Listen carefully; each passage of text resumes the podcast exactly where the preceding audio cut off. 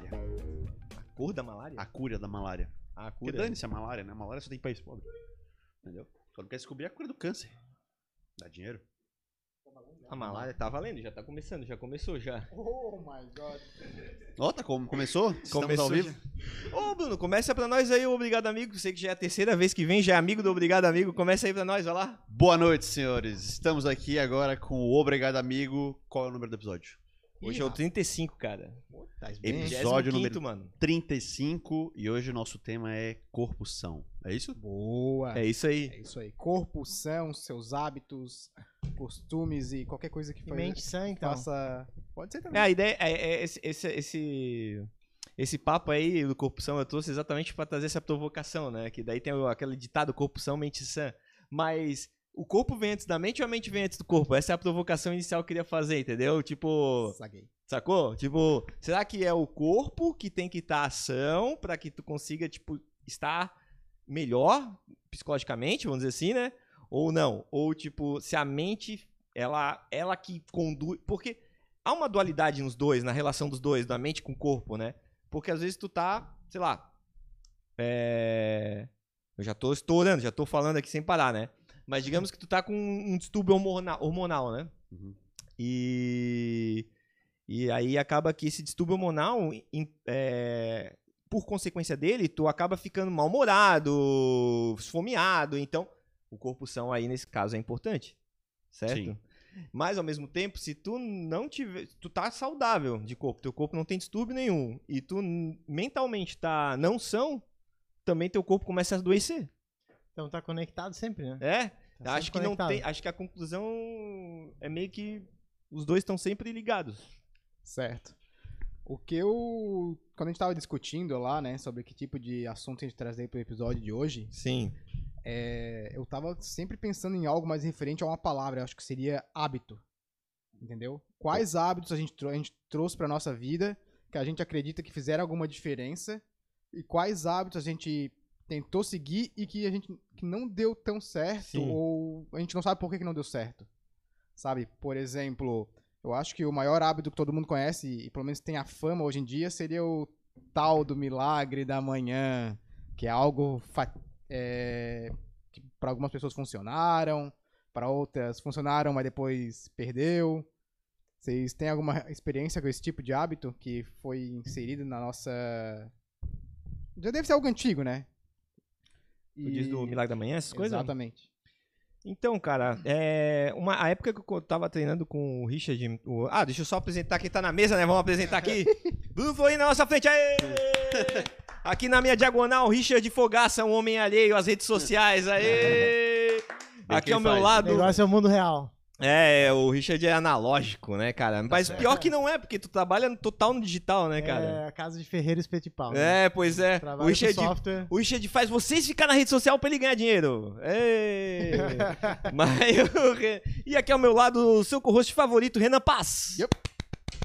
E aqui quem vos fala, Vitor. E atrás das câmeras, o nosso terceiro na hierarquia da... do Obrigado Amigo, René Paz. É isso aí, cara. É isso aí. Muito obrigado, René, por ter vindo dar uma força. Ficou sabendo uma hora antes de vir pra cá que tinha que vir. É isso aí, obrigado mesmo. Mas é, voltando a falar, tu tinha falado da, da questão do, do, do hábito, né? e Isso, o que eu isso. ia falar é o seguinte: um determinado momento, porque o, o, o Richard, a gente vai entrar nas rotinas dele, a gente vai saber como que funciona a men- a mente, né? E aí ele, ele trein- naquela época tu já treinava às 5 e meia da manhã, né? Sim, treinava assim. Por conta tua mesmo, assim, uma pessoa que acordava por vontade própria, assim, uma decisão. É. Eu acho que quando a gente segue o dia, começa o dia já cumprindo coisas que tu precisa fazer, tu, tu acaba melhorando o teu dia. Parece que o nosso dia é muito levado pelo que, como que a gente começa e que coisas a gente começa fazendo. Então, por exemplo, usar o celular depois do, de acordar é, é uma coisa que vai mexer com a tua o teu giro, Mudou entre o aspas. Tu dá uma elevada no giro. dinâmico. É? Podcast dinâmico. Sim. Mudou. com- Sim, mudou o co-host aqui. Ô, Renan, você tá diferente do cabelo do Pink Blind, Pink Blinders aí, cara. É, cara, É. eu gosto muito de futebol, tá ligado? Copa do Mundo. E o... Mas assim, fa- complementando o que tu tá falando, é, é, mas isso dá mais um, um ponto pra aquela, pra aquela parada do poder do hábito, né? Sim. Então tu começa já, é, é, eu já ouvi falar muito assim, ó, comece o dia arrumando a sua cama, Uhum. porque isso vai refletir em todo o seu dia restante. Exatamente. Então tá relacionado tá se falando. Tu Exato. começa o dia fazendo algo, E tu experimenta pegar o celular logo depois de acordar e experimenta depois de pegar uma ou duas horas depois de acordar. É completamente diferente. O teu giro, a tua, o teu, a quantidade de coisas que tu vai pensar durante o teu dia muda só desse fato. Se tu pegar menos Sim. celular ou mais, que horário tu pega ele. Então, por exemplo, ó, certos hábitos como exercício de manhã cedo é, faz com que teu dia funcione de uma maneira menor- melhor. Uhum. Porque tu já cumpriu algo que tu precisava fazer que com certeza vai melhorar o teu dia, que é o exercício. certo? É meio que universal. Não tem como o cara fazer exercício e se sentir pior. Aham. Isso não vai acontecer, Aham. entendeu? Sim, sim. Então é algo meio que universal que Tipo, a não ser que o acontece, exercício assim. realmente machuque o cara, né? Digamos que o cara tá fazendo, sei lá, um futebol e torce o... Aí ficou pior, mas É, eu entendi o que exato. tu quer dizer. Um exercício, feito com cuidado e... e, Exato. Né? E, e- e saindo tudo dando tudo certo, tu não tem como Exatamente. ficar pior. Exatamente. Então, é, tava ouvindo vocês falar aqui, quando o Vitor falou ali da, da ideia da mente sã em, em corpo são, Sim. né? Sa- Sabe de onde é que veio isso? Primeiro, pra começar, de onde é que surgiu essa ideia? Quem que pensou nisso a primeira vez? Não faço ideia. Então, isso foi um poeta... Aristóteles, aqueles meio assim. Não, mas quase, quase. Quase foi perto. Foi, foi- Jesus! Quase, quase. Antes. É, então, Deus. isso veio de um poema de um, um- um autor chamado Juvenal, tá? Romano. E os romanos pegaram muito da cultura grega e incorporaram dentro do- dos hábitos Sim, deles, ele- eles. por terem é, conquistado aquele território. Sim. A palavra academia é usada para universidade e é usada Pra... para academia, para fazer força local mesmo. físico. Sim. E a academia vem da academia de Platão. Para os gregos, não tinha diferença entre trabalhar o corpo ou trabalhar a mente. É a mesma coisa. Tanto que, assim, o lugar onde se discutia política era o ginásio. Em inglês, academia é gym. Sim. E vem do mesmo local. Inclusive, era, eles estavam lá dentro nus. Então, essa cena não é uma cena bonita, eu Ô, sei. louco. Mas é, é como eles treinavam. Treinavam nus em um ginásio. E daí veio a palavra gym. E a academia também tem a ver com isso. A academia de Platão lá atrás era um, um galpão onde as pessoas treinavam, discutiam ideias e filosofia. Então, assim, isso, isso tem um motivo de existir. Na verdade, o mundo moderno é que separou Aham. a ideia de corpo e mente como se fossem coisas dissociadas. Uhum. Mas, inclusive hoje, do ponto de vista biológico, quanto mais a gente sabe do cérebro, menos a gente trata algo como mental. Isso que tu falou no começo, assim, o que, que é mente e o que, que é corpo? Para começo de conversa, a gente tem que fazer uma pergunta. Existe mente? É difícil responder. Isso aí é o buraco da Alice. Se a gente entra aí Certo. dentro, primeiro a gente tem que explicar. Vamos exemplo, ficar duas horas aqui na, na, na, na filosofia e não vai- vai... ter uma conclusão. a gente vai começar a perguntar o que é consciência. Aí Sim. ninguém sabe responder na, Ninguém até sabe hoje. até hoje. aham, É, sim. então, assim, é um, é um buraco de Alice. Agora, o que a gente pode definir é trabalhar corpo e trabalhar mente vem do mesma raiz. Sim. A gente é que separou. O ideal grego, lá de onde a gente herdou muito dos hábitos ocidentais, já dizia isso há muito tempo. Tanto que vocês veem nas esculturas e tudo mais, aquela. Sempre tem um lance meio, tipo, do, do, do corpo bem desenhado. Eles tinham esse lance, né? Perfeito, Essa perfeito. vaidade, assim, de cuidar do corpo e tal. Perfeito. Eles acreditavam em várias coisas, assim, inclusive, eles não acreditavam que alguém pudesse ser um médico bom se não tivesse feito exercício. Então, o médico era obrigado a fazer exercício, os autores eram fazer um exercício, filósofos fazer um exercício, todo mundo. Era uma, não era uma, um lazer, era um dever civil. Então, assim, Entendi. o dever civil de um cidadão grego é praticar exercício físico. Levantar 20 no supino. Exatamente. Exatamente. 40 de bíceps. É o dever. Se tu não tiver 38 de braço, não entra na minha casa. Era assim. O cara tem 35. É. O cara não tá respeitando aí, porra. E se Então, mas é- analisar que isso deixa a tua mente funcionando num estado melhor, porque quando tu consegue desenvolver e ser produtivo é quando tu- tua mente tá funcionando bem. Sim. Então, se o exercício ajuda a tua mente a funcionar bem, tu vai trabalhar e vai conseguir mais coisas, tipo, e ser mais produtivo, e se sentir melhor. Então, vem como uma um Sim, talvez, o, o- talvez até o Bruno saiba dados disso, mas eu já ouvi fa- muito falar que, que, por exemplo, quando tu tá fazendo exercício, o teu cérebro, inclusive, funciona melhor, que é isso que tu tá falando, né? Sim. Ele, ele, ele... E pro teu dia vai permear também um estado mais é, lubrificado, entre aspas. Tua mente vai funcionar de uma maneira melhor. Uhum, Né? uhum. É, Eu vou dar um exemplo pra vocês do, do tamanho da magnitude que é isso, assim. Uma pessoa que. Porque não é só questão de exercício fazer o seu cérebro funcionar melhor. É uma questão também do exercício. A ausência do exercício faz o seu cérebro se deteriorar mais rápido. Então, o seu cérebro envelhece mais rápido, dado que você não faz exercício físico. Então, assim, é, existe um hormônio que o cérebro libera durante o exercício chamado irisina, por exemplo. Certo. Alguns pesquisadores, até, até se não me engano, me corrijam se eu estiver errado, mas é da, da USP aqui mesmo, começaram a estudar esse, esse Só um hormônio e o papel dele no Alzheimer. Hum. E. Tem algum problema aí, não? Não acredito, meu.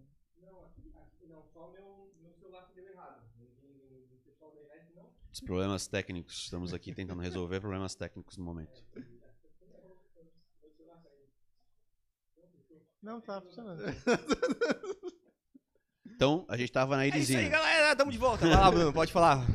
Então a gente tava falando da irisina. Então eles começaram a estudar esse hormônio e uma das coisas que eles descobriram era que esse hormônio talvez tivesse um papel, eu digo talvez porque a gente precisa de mais tempo para consolidar esse tipo de informação, Sim.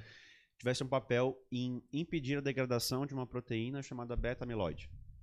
Tá, o que que isso quer dizer? Essa é a principal proteína envolvida no mecanismo do Alzheimer. Então, quer dizer que a gente já sabe que pessoas que são mais ativas fisicamente têm menos chance de desenvolver demência Alzheimer, né? Aham. É, mas a gente não sabia os mecanismos pelos quais isso poderia acontecer. Esse talvez seja um dos mecanismos. Então é só para dar uma dimensão de uma, um dos tipos de desfechos que a gente tem Dos na- benefícios, né? na, na vida adulta e terceira idade que o exercício pode prevenir. Então não é só que eu estou fazendo exercício e meu cérebro vai funcionar melhor. É que o não fazer exercício vai fazer o meu cérebro adoecer também. As duas vias são. Ele, ele, ele é tipo assim, ele é exponencial. Se tu não faz, ele vai pra baixo muito rápido. Se tu faz, ele vai pra cima também. Exatamente. E eu sei exatamente. uma coisa bem interessante também, eles fazem a ressonância magnética nos cérebros, né? E, e aliam a, o que a pessoa faz, o estilo de vida dela, se faz exercício, é como se alimenta, se consome álcool, se não consome.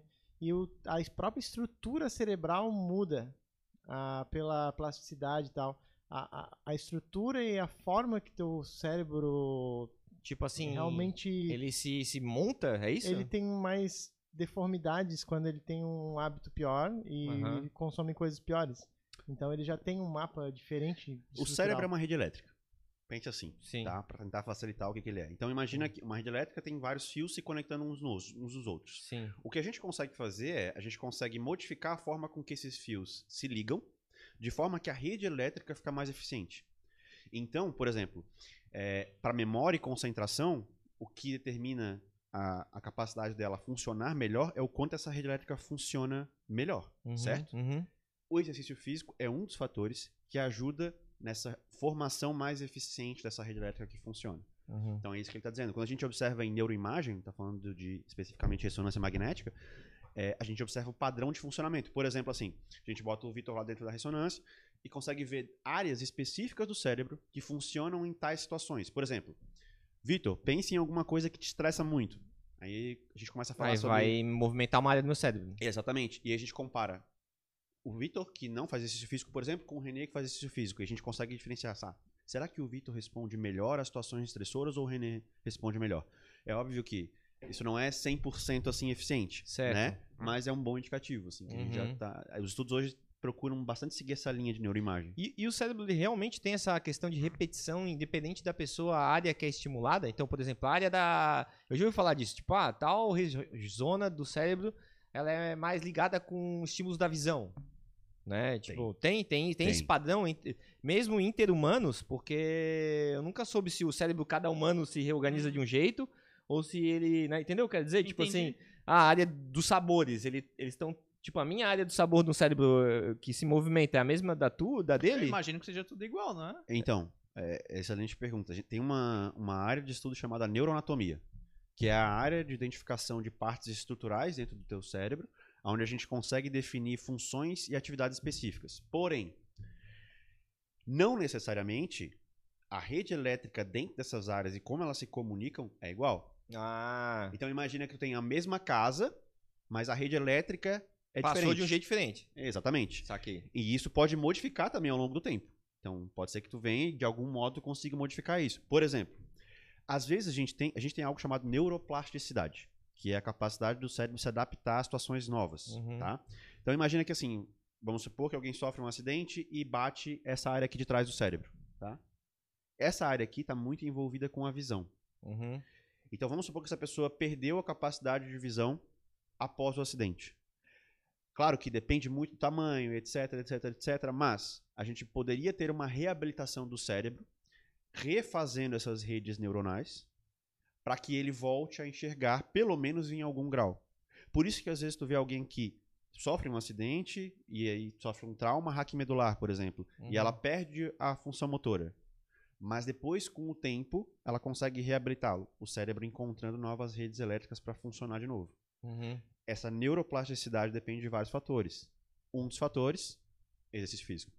Legal. Então, Interessante. E meditação também, né? Algo que realmente muda a ponto estrutural em determinado ponto, né? Sim. Então... Mas explica pra, pra gente então o que, que é a meditação, porque a meditação não é uma coisa tão assim, todo, todo mundo ouve falar. Mas assim, as pessoas não sabem às vezes muito, muito bem o que, que é. Então explica um pouco o que, que é a meditação. Assim, quando tu fala, meditação é bom. O que quer dizer isso? Tem vários, dois tipos, basicamente, de meditação, né? Tu Uhum. focar em uma coisa específica, de uma maneira bem geral, né? Uhum. Ou tu focar em várias coisas que estão ao teu redor, mas que não são a tua mente em si. Tu observa, tu, tu vai pensar, é normal, natural, mas tu volta para aquilo que tu tá concentrando. Então é um trabalho de concentração. Então vamos supor, tu vai focar, escolher focar na tua respiração. Uhum. Em algum momento tu vai pensar, é assim, Sim, é, fatal. vem, né? Não tem Não- jeito. É, o, o automático vai se sobressair. Uhum. Mas esse é o treino, é uma repetição que tu fez da academia, ou perceber que tá pensando. Então, a partir do momento que tu percebe que tá pensando, tu consegue voltar para a respiração, e essa seria uma repetição da academia. Então, tu tá fortalecendo uma área do teu cérebro responsável pelo é, que faz essa parte do automático. Uhum. Porque a- se a gente não meditar, por exemplo, o teu cérebro vai tomar os menores caminhos, que são as experiências que tu viveu e ele, por determinado motivo, acha que aquele é o menor caminho. Sim. O menor é, Tipo, ele esforço, faz né? o menor esforço. É, o caminho automático. Aham. Só vira E- o, o microfone um pouquinho pra ti. Isso, assim. E aí, quando tu consegue meditar e tu focar na tua respiração, tu vai fortalecendo esse, essa capacidade de perceber que tu tá pensando. Aham. Porque se tu percebe que tu tá pensando, tu pode concordar com isso ou não. Então tu consegue quebrar uma linha automática de fluxo de pensamentos ali. Tá, então tá, calma aí, calma aí. Então, O que tu, só revisando os Tá. conceitos aí, tudo bem, Renan? Tá, tá passando bem? Meu Deus do céu, cara. É? Tá olha só. Só re- recapitulando o que tu estás me falando, quando tu fala que percebe o que estás pensando. certo. Na verdade, o que tu estás me falando é o seguinte, é mais ou menos assim. A gente, já, a gente já conversou isso aí uma vez, né, já. Aham. Que é, tu meio que se olha como uma terceira pessoa pra, e, e os pensamentos não são você. É, Exatamente. mais, é isso, né? Exatamente. Tipo, eles passam na tua frente e tu pega se quiser. É mais ou É, menos isso que tá falando que a meditação faz. Se tu considera que tu pensa muito durante o dia e que tu não concorda com todos os teus pensamentos, Aham. você não é o teu pensamento. Porque Sim. se tu não concorda com ele, tu é uma quem observa o teu pensamento acontecer.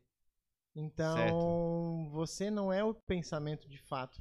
Mas se Aham. tu consegue observar ele acontecer, tu pode escolher se aquilo é o caminho que tu deve seguir ou não.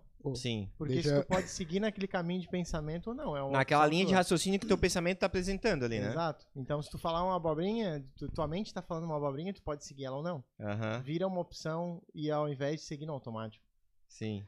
É, Você me lembrou uma coisa, já, vocês já viram aquela experiência de que quando ah, a gente olha pro espelho, nossa própria imagem, Aham. e foca nela no máximo tempo possível. Chega um momento começa a se ver como uma terceira pessoa, cara. Eu, eu nunca, nunca passaram por esse, esse sentido. esse Não, tipo eu já conversei comigo no espelho. Já conversei comigo Ah, no espelho. tá. Tipo assim, ó. Não, olhar é- no espelho assim, ó. Porra, Vitor, tu, tu tem que fazer isso, tu tem que não sei o quê. Porra, tá fazendo cagada, tá fazendo não sei o quê. Começa a me dar mijada, entendeu? Numa prática de eu conversando comigo mesmo, como se eu fosse, sei lá, uma entidade um pouco mais consciente do que eu mesmo. Mas a É, tua mente entendeu? sempre tá conversando contigo. Sim. Tu só tá dando voz àquilo que já tá dentro dali. Já tá dentro. aham, Já tá sim. essa voz a todo momento contigo. Mas, então, sim. tu só tá exteriorizando aquilo, né? De É. uma certa Mas maneira. é- essa experiência é muito boa, cara. Façam. É muito doida, assim. Mas, mas como assim? Ficar só se olhando? Isso. Cara, nem conta tempo, nada, mas fica se olhando ali, como se fosse quase uma, uma me- uma meditação. Começa a ficar se olhando, se observando, se observando, assim, parado, olhando tua imagem, cara. Daqui a pouco começa a ver. Começa, começa a perceber que é uma outra pessoa que não é tu. Mas é tu que tá ali, óbvio, né? Sim, mas dá uma sensação Dá de uma que não é vibe é uma doida, pessoa. dá uma vibe, uma vibe doida. Bem doida. Olha só, não, não, não tomasse nada pra fazer Não, isso. É, é sóbrio. É só água. Normal, normal. tô brincando, tô brincando. É, cara, é, é, eu, já, eu, já, eu já tive esses hábitos assim. Agora, voltando a falar sobre o pensamento que não é tu mesmo, sabe o que, que eu fazia assim, que era muito. Antigamente, hoje eu não faço mais isso, mas antes eu criava a Assembleia dos Vitor. Então tinha sete Vitor. Nossa, Tem o Vitor. É, era uma loucura, velho. E aí o que acontece? É uma merda, porque daí tem o Vitor Juiz, que é o que tem o martelo. Aí tem o Vitor, que é o Vitor, assim, sabe, o empolgado. Nós temos que fazer mesmo, nós temos que ir lá, não sei o quê. Então tinha personalidade de Vitor dentro da minha própria mente. E era meio que, tipo assim, uma assembleia pra tomar uma decisão. Só que isso era uma merda, porque eu fiquei meio maluco, entendeu? Tipo assim, Uma tu começa. votação de condomínio Uma-. É isso, e aí tinha o Sei. Vitor Juiz, que era o cara que buscava ser o mais sensato. Tipo, ouvia o Vitor violento. Tem sempre o, o, o Vitor que. "Ah, tem que pegar de porrada, tem que não sei o quê, tem que botar no rabo, sabe? Aí uma assim. decisão, uma decisão passava por, toda, por todos eles, tu, tu, tu tinha que decidir qual que ia seguir. É, então, não era todas as decisões, né? Mas eram, sim. eram as É. decisões, tipo assim, que estavam mais me incomodando, vamos dizer assim, né? Hum. E aí, tipo, vinha essa assembleia aí, só que era uma bosta, porque eu ficava mais confuso ainda. Pois Entendeu? é, então tu pensar muito a respeito de uma coisa, às vezes pode não ser tão benefício, é, ter tanto benefício, quanto às vezes tu agir mais é, sem tanto a tua mente, né? Aham. Porque tu vai tomar uma decisão e tu precisa pensar tanto a respeito de uma decisão, ela é tão importante. é, a grande maior parte das nossas decisões não precisa de tanto tempo de reflexão em cima daquilo. Tu Sim. vai tomar uma decisão no momento que às vezes tu vai tomar a melhor decisão de qualquer maneira, pensando um monte ou não. Sim, Que é, sim. seria a intuição, né? Tem a intuição, tem a. a- é, no inglês eles chamam de guts também, né? Que é tipo com- confiar na, na própria tripa, porque a Víscera. nossa, ba- nas nossas vísceras, vísceras, né? As nossas vísceras, elas têm uma sensação, né? Quando tu passa uma vergonha, Aham. quando tu passa. Tem uma comunicação do próprio sistema visceral, né? É engraçado, eu não sei o é que, que é isso aí. Do É. intestino? É. Sim. Será que é um tipo uma coisa. Desculpa, pode falar. Pode É, falar. até esses dias vocês me perguntaram no Instagram ah, se é, o, inte- o intestino era o segundo cérebro, né? Não, Aham. o intestino é o intestino, o cérebro é o cérebro. Só que a gente subestimou o que o intestino era. Sim. A gente achou que era um tubo onde passava fezes, onde E colhia nutriente. Mais nada. Sim. Só que a gente acabou descobrindo que existem bactérias que vivem ali. Que se nós mudarmos como, aliás, essas bactérias existem em maior número do que as tuas células. Então, quem coloniza quem? Vou continuar os, os parênteses. É, essas bactérias, mudando muito como elas funcionam dentro do teu intestino, elas têm repercussões, inclusive comportamentais. Então, assim, a ligação do intestino com o cérebro foi subestimada do ponto de vista ne- neural e do ponto de vista de comportamento por bastante tempo. Então, assim, a gente tem ligações disso com transtornos mentais, depressão, piora da bipolaridade, enfim, etc. Uhum, Então, o que aconteceu foi, a gente subestimou o intestino, aham. e descobriu que ele tinha um papel de- muito coeso com o sistema nervoso central. E aí, hoje, as linhas de pesquisa vão avançando ao, ao ponto de, por exemplo, testarmos. Não é brincadeira que eu tô falando, transplante de fezes. Então, eu ia, eu ia fazer essa pergunta. Isso, isso, o que o, o transplante de fezes faz no fim das contas? É, porque eu entendia que ele, eu pensava que o intestino era um tubo que recebia, que pegava nutrientes. Então, eu achava que transplante de fezes é o quê? Tu pega as fezes de uma pessoa saudável e bota numa pessoa não saudável e ela vai ter as vitaminas e as coisas todas que tem um. Mas não, talvez venha até as bactérias que tomam decisão. Aparece lá as É, bactériazinhas. é, é um transplante de bactérias, de flora. Aham. É, isso é muito fase experimental. Eles já fizeram bastante em ratos. Eles fizeram em algum. Se não me engano, foi em ratos obesos. Porque assim, ó. Caralho, não Ah. deve ter nada bonito, cara. A, ci- a cirurgia do transplante de É um fezes. trabalho de merda, né? Não, então. É, então, é que a gente fala transplante de fezes, parece que dá a ideia de que a gente bota né, umas fezes dentro da pessoa, assim. Né? Um seringa. É, Seringão, não, mas não é seringão. bem assim que funciona. Tem um- todo um, um esquema. Bota a isso é seringa feito- com uma frente Uma desse, dessa aqui, ó. Uma bitola de duas É. polegadas, o cara bota no rabo do cara. Tipo E aí o que silicone, acontece? De silicone. A né? gente- É isso. É, então a gente vê que é, pacientes obesos, por exemplo, têm uma flora intestinal diferente de pacientes não obesos, Uhum. tá? Isso acontece por diversos motivos, incluindo hábitos e má alimentação. E o que eles tentaram fazer? Eles tentaram pegar os, os ratos que não eram obesos, ver a flora que eles tinham, ver que é diferente nos obesos. Tá, e se a gente mudar o perfil de bactéria desses, Obeso, dos desses obesos. ob- dos obesos? Foi isso que eles fizeram. Aham. Resultado: emagreceram. Então, assim, claro que tem muita variável nisso aí, tem muita discussão, etc. Mas o que a gente sabe é: o que eu posso ter certeza é a flora bacteriana que nós temos nos nossos intestinos tem um papel fundamental em como a gente vive. Mas aí eu, eu entro com uma- um parênteses. Isso não vem da alimentação? A flora Sim. intestinal? Também. é, E principalmente nós mantemos assim. Então, assim, por exemplo, muitos alimentos que a gente é, consome de maneira industrializada e processada, que a gente fala, ah, processado faz mal, processado faz mal. E por quê?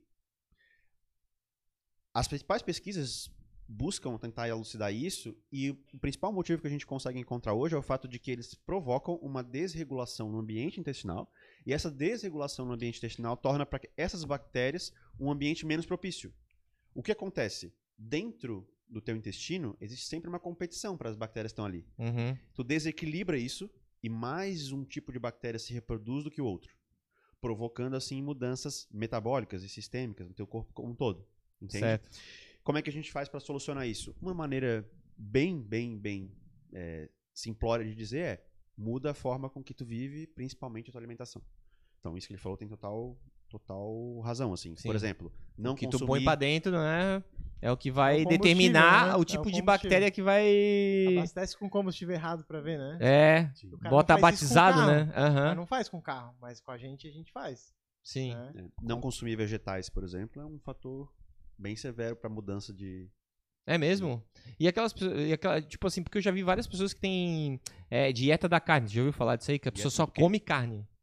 Então, Como é que funciona? isso aí, assim, se você for um indivíduo Não sei, mas deve normal, ser pesado. Pois é, cara. Eu conheci Deve ser só carne. deve ser Carnívoro, só né? carne. Nu, deve ser até cansar, né, velho? Pô, como é que consegue? Então, assim, ó, vamos lá, vocês que estão assistindo aí. Se vocês querem uma péssima ideia, essa é uma boa. Eu Ah, queria, vou- viver, queria viver mal. Faz isso. Colesterol É, mesmo vai bombar. Porque né? assim, ó, é, o que acontece? É, esse tipo de dieta, ele ganhou popularidade principalmente com alguns pacientes que relataram melhora em doenças inflamatórias severas. Então, por exemplo, o paciente tem uma artrite reumatoide muito severa e aí ele faz uma dieta carnívora e melhora a resposta inflamatória que ele tem. Ela era muito grande, passa a ser menor. Ok, beleza. Não vou discutir esses casos específicos, mas para a maioria das pessoas é péssimo. Uma série de faltas de micronutrientes. Primeiro, manter essa dieta é muito difícil, É mais gordura, difícil do que né? parece É muito rico em todos os gordura, né? aspectos. mais difícil do que parece e a chance é que tu envelheça muito mais rápido por causa da formação de radicais livres. Então, assim, é- é- os nutricionistas aí piram com essa ideia, porque realmente é, é um risco muito grande. Agora, pode ser que em casos específicos de doenças inflamatórias muito severas, essa dieta tenha algum papel? Tá, vamos conceder que essa hipótese pode acontecer. Mas tem outras variáveis também que entram na equação, né? Que não é só. Às vezes o cara pode se alimentar só de carne e, e ser bem ativo de exercício, de outras coisas que também são benéficas. Mas, assim, a, a carne, tu vai ter basicamente gordura e proteína, que ela não quebra muito bem a gordura como uma fonte de nutriente, que nem um carboidrato, às vezes. Que vai entrar e já vai ser mais rápido na digestão, tu vai colocar menos gordura pro teu tua corrente sanguínea ali, né? É, a gente tem macronutrientes e micronutrientes. tá? Basicamente, macronutriente é aquela questão energética. Proteína, energética e estrutural, né, no caso da proteína. Mas proteína, gordura e carboidrato, tá? É, esse é o que ele está falando dos macronutrientes. A gente pensa assim, ah, vai comer só carne, vai comer só gordura e só proteína. Ok. Mas vamos pensar também nos micronutrientes. Então a gente tem lá cálcio, ferro, tudo que é mine- sal, mineral e vitamina, tá ali, né? Só que tem coisas que a gente tem na carne, mas não tem e tem em vegetais. Sim. tu vai deixar de consumir. E aí, também tem o seguinte, partindo do princípio de que essa pessoa vai fazer a dieta 100% carnívora e nunca vai sair da linha com nada, com zero, ela vai conseguir sobreviver, digamos assim. Mas se ela começar a consumir e fugir de vez em quando, ela vai ter problema. Porque, por exemplo, As bactérias não vão estar preparadas. também é, a vitamina C, por exemplo, que a gente não tem na carne em grandes quantidades, é necessária para metabolização de carboidrato. Por exemplo. Entendi. Então, a gente teria esse problema. Então, assim, é péssima. Dos, digamos assim, dos rankings de dietas da moda, Uhum. essa eu diria que é a, a mais arriscada. Assim, pra A paleolítica não funciona nessa base aí, mais ou menos? A paleolítica é diferente porque a paleolítica parte de, um, de uma ideia um pouco mais é, sortida de, de fontes, né? Não é Ela- severa. É, é porque assim, é- é- ela vai é, ingerir grãos, tubérculos, Ah, esse tá. tipo de coisa. Então ela vai. Não vai. O que que ela vai restringir são mais alimentos cozidos, processados de outras maneiras, né? Ela não vai ser tão restrita quanto a carnívora, né? Tentar evitar os açúcares, né? Pelo que eu saiba também. Sim, sim. Então, assim, é, é- não é tão severa. É que tá. Gente, assim, dieta é um negócio que simplifica, sabe? Simplifica. Uhum. É, é, geralmente, a gente fica buscando a dieta Perfeito. perfeita, a dieta que mais vai se encaixar. Isso é muito variável de pessoa para pessoa. Se não fosse isso, a gente não tinha nutrição, né? Uma- um campo de estudo específico para isso. Bem, e Até, bem, o, e bem até, o amplo, ti- né? até o tipo sanguíneo também influencia. Influencia, várias coisas Tem influenciam. gente que parece que tem tipo sanguíneo que não consegue lidar com uma dieta Cara, vegana, vamos dizer. Cara, tem estudo pra tudo isso, tá? Tem hipóteses de várias. A nutrição é um dos campos mais difíceis de provar alguma coisa, tá? Porque tem muita variável envolvida. Então, assim, os É, e o nutricionistas... ser humano bota tudo pra dentro e tá vivo, né? É uma coisa bem Então- curiosa, né? Tipo, come de tudo. Por quê? Porque assim, ó. Ah, sabe aquela ideia que a gente. Vocês, te- vocês provavelmente leram no livro didático lá de vocês na quarta, quinta série, eu sei porque eu também. É, aquela imagem de um grupo de humanos caçando um mamute com um java. É mentira, tá? Qualquer animal é mais rápido e mais Vocês acham, né? vocês acham que um humano, um macaco pelado, e um grupo de 10 pessoas ia se juntar e ia buscar um mamute Por que, que de não? 3 toneladas? Meu amigo, cara, no meio de uma selva, se tu conseguir encarar um elefante, um mamute, olha, tu é bom. O, o ser humano evoluiu primeiro como um animal detrívoro. O que, que é isso? Ele pegava, ele ia atrás de carcaças de animais que já estavam Ah, tipo, É. no, nossos hábitos alimentares em relação com a carne começaram a acontecer quando era mais. O ser humano começou comendo o que tinha. Aham. Então ele desceu da árvore, começou a comer o que tinha. Então Aham. ele ia atrás. Se passou uma carcaça de um predador ali, ele vai lá, se reúne e come aquilo ali. Então a gente acabou se adaptando, o nosso intestino e nosso sistema, adaptando a comer como onívoro. Uhum. A gente come de tudo e consegue sobreviver. Aí depois, com o dominar do fogo, do metal, aquela coisa toda, a gente começou a desenvolver estratégias para conseguir caçar com mais eficiência. Mas não pense que aquela ideia de nós vamos caçar aqui, nós somos os- a super espécie. Isso demorou muito tempo para acontecer. Demorou muito tempo mesmo. O ser humano viveu pelas rabeiras, pelas beiradas, com isso aqui, com Sim. a caixa craniana, e não com a, com a habilidade de, de caça. É, de- E uma do- coisa do que é físico, né? interessante também Tem uma é- relação tamanho também, né? Tamanho de. que as criaturas conseguem se alimentar de criaturas com seu tamanho proporcional assim, né? Exatamente, exatamente. Cara, matar um, um- um bicho maior Um que tu na- mamute, no assim? meio da selva, cara, é um negócio. É. Tá, é mas exceção, aquela história sabe? de que foi os seres humanos que acabaram com os mamutes, então é uma lenda, então? Será? Não faço a mínima ideia. Porque não eu faço a sempre ouço falar esse papo aí de tipo, não, porque o mamute, quem acabou com o mamute foi o ser humano, porque, porra, era uma fonte de energia absurda. Mas E tu aí, pensa assim, tipo- ó, vou te levar pro outro lado então. Qual que é o mais rápido de digerir? É um uma alimentação baseada em plantas, em vegetais, ou tu digerir uma carne? Planta, com certeza. Tu Quando eu como digere muita muito mais carne, rápido. eu fico até mal, velho. Tu Gente, digere muito mais rápido porque mais teu fácil corpo que tá isso. mais propenso àquele tipo de alimento. à Mais quebra fácil que dele. isso. Nós todos aqui vivemos na civilização. Coloca a gente no meio do mato. Você acha que a gente vai ter habilidade e facilidade de caçar? Nem a pau, eu vou Meu, se o Bear ficar Grylls- desesperado, velho. Se o Bear Grylls passa 3, 4 dias pra comer um rato, Aham. que é o Bear Grylls, Sim, imagina nós... a gente. Não, Então, assim, cara, não é nem questão do quão é fácil digerir, é o quão é fácil pegar isso. Aham. Pegar um peixe é muito mais fácil tu ver no Discovery do que tu fazer na realidade. Sim. Só que sem nosso nada. corpo vai funcionar melhor com aquilo que ele teve mais Acesso. é, Acesso. acesso. Exatamente. né? É. Ajusta o teu microfone, Richard, se- senão eu pego uma chave Philips pra... Isso. Aí, Aí, boa. Aí. Então, essa história assim, não procurem a dieta da moda, né? Pô, começa pelo básico. Sabe? E com certeza, se pegar o básico da tua alimentação no dia a dia, já vai ter bastante coisa pra mudar. A minha tem, todo mundo tem, É isso entendeu? aí. Vamos aproveitar que a gente tá falando de comida pra falar do Mini Mercado Brisa. Aê! O Mini Mercado Brisa, pra quem não conhece, ele é um mini mercado aqui na que tem na Pinheira, Campinas, Cobrasol e o Shopping Itaguaçu, tá? Ele é um mini mercado esperto, inteligente, bonito. Pô, é um negócio show de bola. O Ramon, que é o proprietário, é um cara extremamente dinâmico, tá sempre criando é, novidades e tal. E é um, um mini mercado que, pô, do agora, tá ligado? É, é de verdade, assim. Eu vi na Pinheira, muito da hora. Eu achei legal o nome também. Ah, é brisa, né? e é verdinho, né? É um negócio legal. Eu já falei pro Ramon vir um dia explicar isso pra gente, o que, que é, porque a gente só, né? Só pensa o que pode ser, né? Tal. Mas suave. é. Hã? É relacionado ao suave, né? É o suave na nave. A brisa do mar, é a brisa do mar. A brisa do mar, Isso. claro, Pinheira e tal, né? Então, é, fica a dica aí, pessoal. Vai dar um pulo no Brisa. Conhece lá o Brisa Mini Mercado. Ele é um, um, um- um mini mercado que, pô. E outra coisa que eu queria destacar, assim, que é importante é que quando a gente vê mini mercado, a gente acha que, ah, o preço dos mercados grandes é melhor e tal. Não, errado. O, mini, o Brisa, por exemplo, a gente, eu e a Dani, a gente comprou uns vinhos lá esses tempos e o preço igual do mercado no, grandes, tradicionais, que a gente já conhece. Então vai lá, eu tenho certeza que você não vai se arrepender. E ele tá sempre buscando estar perto das pessoas, tanto que um dos slogans dele é perto de você, perto da sua casa. Então, aos poucos tá saindo novos brisas aí, fiquem atentos, daqui a pouco sai perto de você aí também. Tá bom? Vamos voltar aqui pra, pra dieta agora pra falar. Fala aí, Só pra Renan. concluir a dieta, então, é tome o seu leitinho fermentado, então? o leitinho fermentado. Então, assim, como eu, falo, assim, é, geralmente, e digo isso assim, como até consultório, quem tá muito preocupado com frescura, não faz o básico. Tem exceções? Tem exceções.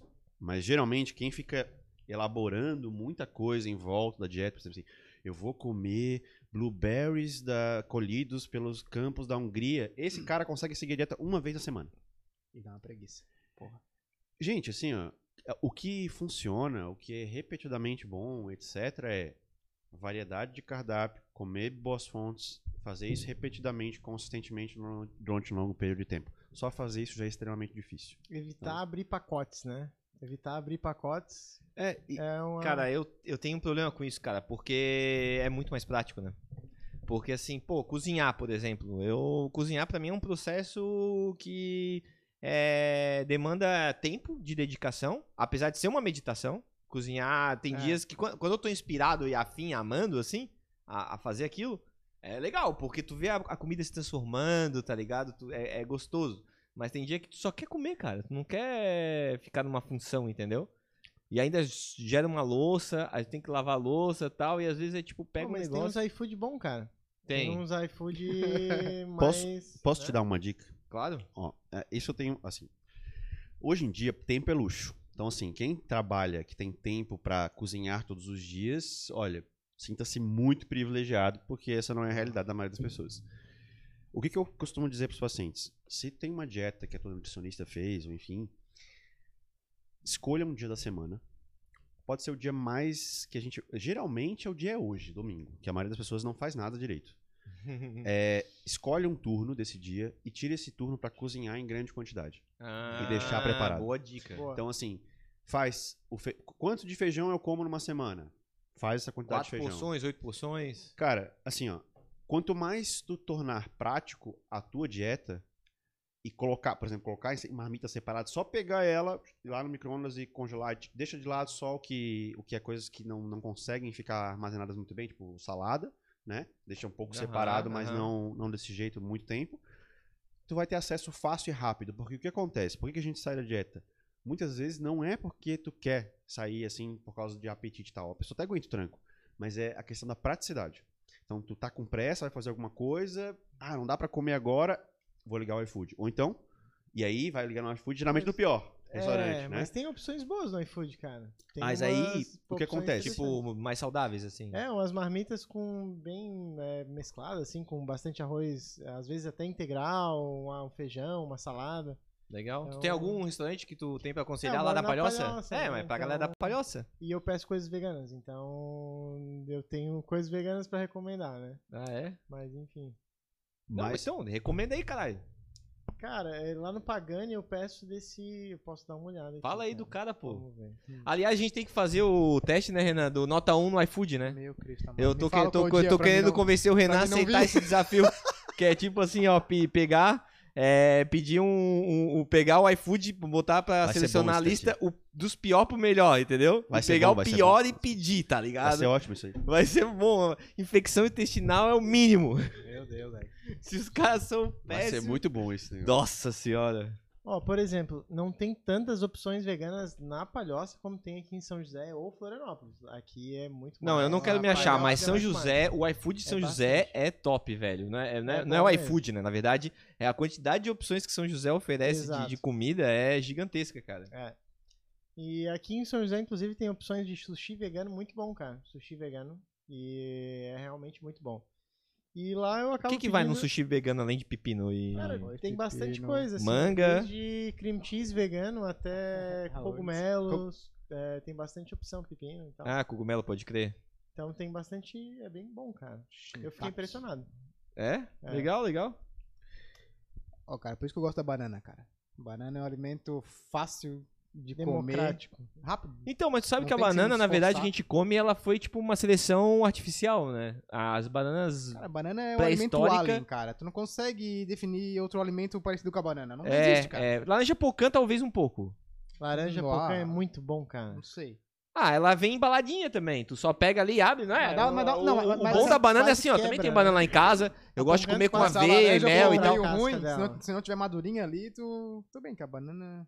É, inclusive banana é um alimento que tu come em todas as fases de maturação dela, né? É, tu, cada Tá, mas fase... como é que tu- come verde? Como é que se come banana verde? Daí tem uma forma de... Tem que cozinhar? Tem, tem receita pra ela. Ah, é. pode Tem crer. Tem a receita pra banana, verde, que tá madura verde, sabe, né? Hum. Tem. Como assim, ah, o, o gato de Tem- Schrödinger, tá tem ligado? banana- Tipo assim, ela é verde e madura ao mesmo tempo. Exato, tem banana que é verde por si só, ela não vai ficar Ah, amarela. tu tá falando da cor da banana. A banana madura Ah, tá, é verde. entendi, entendi. Entende? Então Entendi. essa banana, Banana é boa, verde cara. parece que ela, é Ela boa pra doce. fazer um tipo de ração, Mas aonde tem isso aí? Ah, no sítio da minha avó a gente tem cara. Ah, no sítio da avó do Richard, então.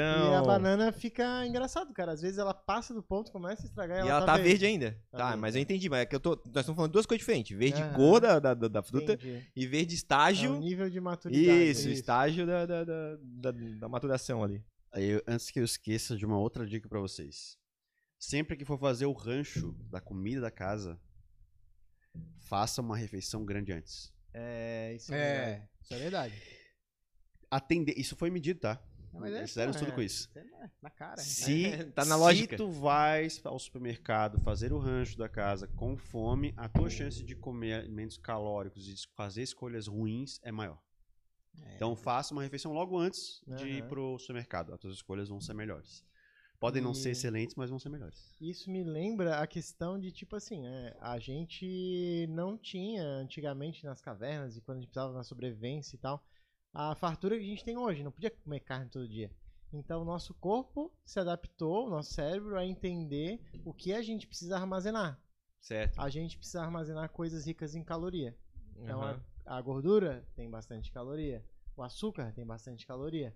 Então, aí rola um efeito chave-fechadura. E na dá um barato cabeça. ali, né? O Então- corpo te dá uma recompensa gigante porque tá se consumindo isso aí, né? Então é por isso que é muito fácil ficar vidrado em alimentos é, muito ricos em caloria. Então é uma questão de evolução, né? Sim. Então. É, mas em relação ao carboidrato tem aquela crítica em relação que a gente é viciado em carboidrato também, né? Açúcares, na verdade, né? Então vamos lá. Que eu acho que. Então, é, assim. Vício é uma palavra Forte. muito prostituída, tá? Vício é um negócio sem o qual o teu cérebro não consegue funcionar. Então, por exemplo, tu consegue usar vício para álcool. Existem pessoas. Sim. Sabe aquela história de regular lenta? Quando o alcoólatra Sei. treme? Fala, aquela brincadeirinha O- que o é, cara fala, né? o Sempre. etilista começa a tremer. Aham. Aquilo ali é a falta de um neurotransmissor. Então, assim, é a, está estampado ali o vício.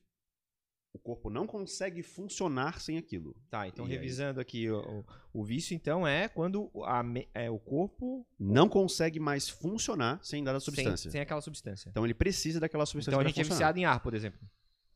Ou- Ou é. Não, tô, Não, tô só querendo mas- entender, de- pegar a definição e deixar ela bem É a, a ajustada. substância. É porque se a gente for ipsis literis, assim, a, a definição é um pouco mais complicada. Ah, mas, tá. mas assim, imagina. Substância não vital, talvez. Não, não, é que ela tem é que ser vital, né? psicoativa. É uma substância psicoativa. Tá. Então, qualquer substância. Entendi, entendi, entendi. Então, assim, é, quando a gente fala em açúcar, de onde surgiu essa ideia, tá? É, existe um centro do prazer, entre os centros responsáveis pelo prazer, chamado núcleo accumbens, tá? Esse centro Como é que é o nome? Como é é o nome? núcleos accumbens. Núcleos accumbens. O cara pagar um sapo assim, né? Numa roda de amigos, É. assim, não, meu núcleos accumbens hoje tá ativado. E ele está muito relacionado, por exemplo, à adicção, a vício, né? Certo. E aí, a gente percebe que há, sim, uma ativação maior do núcleo accumbens quando a gente consome carboidrato de alto índice glicêmico. é açúcar, por exemplo, etc. Ok. Aí, se a gente pega o cérebro e coloca ele na situação da cocaína, por exemplo, a gente também tem uma resposta naquele mesmo lugar. Aí vem a conclusão que não é certa, mas às vezes as pessoas fazem. Se eu ativo as mesmas áreas e elas são responsáveis pelo prazer e a pessoa gosta de pegar aquilo ali, Recompensa. necessariamente isso é um vício. Não é. Uhum. Agora, é porque assim, a potência é inigualável. Tá. Muito inigualável. Então, assim, porém, é errado dizer que somos viciados em carboidrato e em açúcar. Mas não é errado dizer que nós consumimos muito mais carboidrato daquilo que nós E precisaríamos. muito mais açúcar do que a gente precisaria. Principalmente porque a gente é muito menos ativo do que éramos. Pois é, se o cara fosse ativo, seria- até dava pra comer mais, né? Mas seria a Se o cara fosse mais certa ativo? Carboidrato? Porque, tipo, tem carboidratos ótimos. Não, sim, sim, sim. Então, é, exige também, é, existe também uma, um preconceito com a, a- em relação à palavra carboidrato que eu vejo. É. O povo, ah, mas tu come bastante carboidrato. Eu como, como bastante carboidrato, cara. A Tipo questão assim, ó, pão integral, um arroz integral. Então, É o que muda baixo, né? muito no arroz Tem um baixo branco, índice. É que tu não consegue consumir carboidrato complexo em grandes quantidades. Não vai conseguir. Simplesmente Ah, assim. É tipo carne. Se tu assim. conseguir comer batata doce, tu vai ver que tu comendo batata doce que tem uma alta quantidade de fibras e uma quantidade calórica muito baixa, tu vai perceber que ela vai te empanturrar muito cedo. Diferente de macarrão Certo. não integral. Tu vai conseguir consumir macarrão muito mais. Uhum. Que a sensação de saciedade vem muito das fibras. Então, assim, se tu consegue consumir uma quantidade X de carboidrato complexo, tu consegue fazer 5, 6X de carboidrato simples. Aham. E, e isso comendo devagar, né? Isso comendo devagar, óbvio, óbvio. Mas óbvio. aí a proteína entra como uma chave muito interessante de tipo, fazer uma.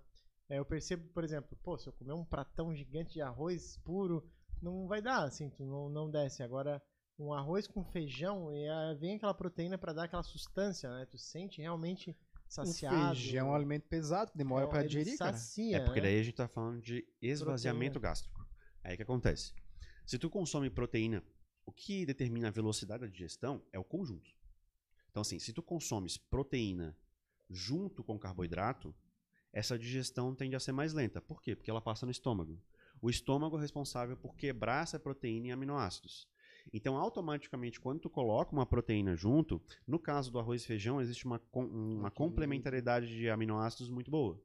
Então, aí o que acontece? Isso vai atrasar a digestão. Além disso, o feijão ele é um alimento com bastante micronutrientes e, se não feito corretamente, que é aquela questão de deixar de molho durante o dia e tudo mais, ele tem alguns antinutrientes. O que, que significa um antinutriente? É a, ele prejudica a absorção.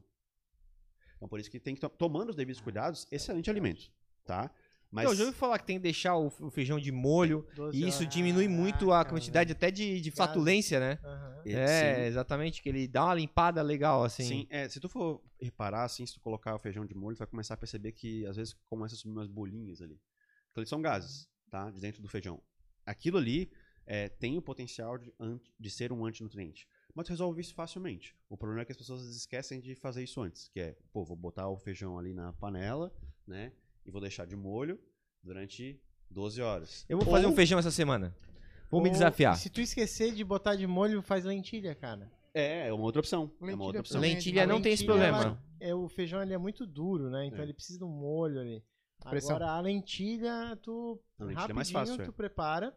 Ela tem bastante proteína E ela é um, um alimento bem rico e fácil de digerir. Pá, sabe o que eu adoro? Aquele arroz árabe com lentilha. Tu já comeu esse Ah, arroz sim, árabe com aham. lentilha? Como é que é o nome daquele arroz? Sei. Puta, é bom pra caramba. Ele já vem misturadinho assim com cebola. Aham, Nossa, velho. é Vai mesmo. bem, hein? Vou fazer essa semana. Legal. Ou feijão ou lentilha essa semana eu faço. Desafio, vou fazer Temos pra minha alguém esposa. voltando pra academia, né? Hã? Temos alguém voltando pra academia. Segunda-feira, inclusive, eu quero lançar um desafio, já agora indo pra um assunto mais assim de treino, né, cara? Bo... Ó, só quero dar uma boa noite pro pessoal aqui do chat aqui. Ó, boa noite, pessoal que tá ouvindo a gente. Obrigado por estar prestigiando aí, obrigado, obrigado, amigo. E participe da nossa conversa aqui pelo chat, que a gente tá de olho sempre, tá? É... O Murilo Espíndola, valeu por estar aí. Karina Fogaça, Karim, Karen Fogaça. É... Zulamar, obrigado, Zulamar, por estar aí assistindo a gente. E o André Vinícius, o famoso Deco. Ô, Deco, quando é que teu pé vai ficar bom aí pra tu vir aqui bater um papo com a gente qualquer dia, hein? Vamos vir no rolê do Obrigado Amigo também, né? Aqui, ó, já tem nosso amigo Bruno Florindo que tá vindo aqui sempre, também pode aparecer, pô. Seja um, um amigo do Obrigado Amigo também. É, o, o André já veio aqui, é psicólogo, né? Hum. Então ele vem num episódio que a gente falou sobre, né? A parte da, da psicologia e tal. Legal. Na primeira temporada, porra, tá chique esse Obrigado Amigo, tá até É, temporada, né, cara? Hã? É, mas voltando a falar agora, vamos falar de treino. Vamos voltar a falar de treino, que é um negócio que vai Me- começar O amanhã. feijão com arroz, vou começar né? amanhã. É o feijão, É o com, feijão arroz. com arroz e tal. Vai acordar cedo amanhã? Amanhã eu vou acordar Meu Deus. 20 para 5 da manhã. Ah, já maravilha. fiquei com preguiça. 20 pra 5. É, Já porque se eu quero ser às 5 e meia na palhoça, 5 e meia na palhoça, eu vou ter que sair 5 e 10 no máximo. Ah, não, não. Daí já cansei. Hã? Já cansei antes da hora. Mas sabe o que Estou acontece? fadigado já, Mas só de isso ouvir. vai te dar energia, cara. Essa é a, é coisa, a grande O único sacada. segredo é, é dormir cedo. Ah, é, eu aprendi isso na vida, Não, entendeu? tem um quando quando eu consegui. ainda, dormir bem. Também, também, verdade. Mas tu pode dormir Falou cedo, bonito. dormir bem e acordar cedo, né? Não, tudo bem. Mas é que assim, ó, se tu tem. Cara, tem que ter pelo menos um ciclo do sono completo, cara. Se tu conseguir ter um ciclo do sono completo durante um- uma noite, assim, cara, tu acorda bem, pelo menos. Mas em 6 horas eu não consigo descansar o suficiente, Tem um cara. ciclo é de três horas, se eu não me engano. Conseguir ter um ciclo. Dois ciclos, eu já tu acorda bem já. Mas é, se Ciclo do sono. Vamos, vamos colocar que tu dorme às nove da noite. Tá. Vai pra cama, pelo menos, né? Aham. É, dormindo sete horas bem dormidas, cara, vai estar, assim, bem... É que o bem dormido é aquele tipo, não, não acordei, não fui interrompido, não. Sabe?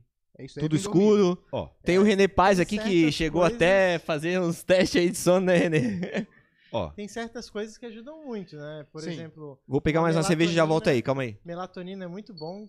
Pelo, Porque tô amanhã eu volto a treinar e eu não vou poder beber não, tanto. Coisas, coisas Não, tem- que a gente vai experimentando e vendo o que Tem melhora coisa que tem que dar não uma melhora, forçada né? pra, pra fazer mesmo. porque- Melatonina, café, é, chá de camomila, é, são coisas que vão te ajudar, né?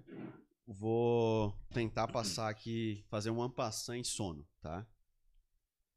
Primeira coisa que é importante a gente entender com relação a sono. Não existe ser humano noturno, É difícil, né?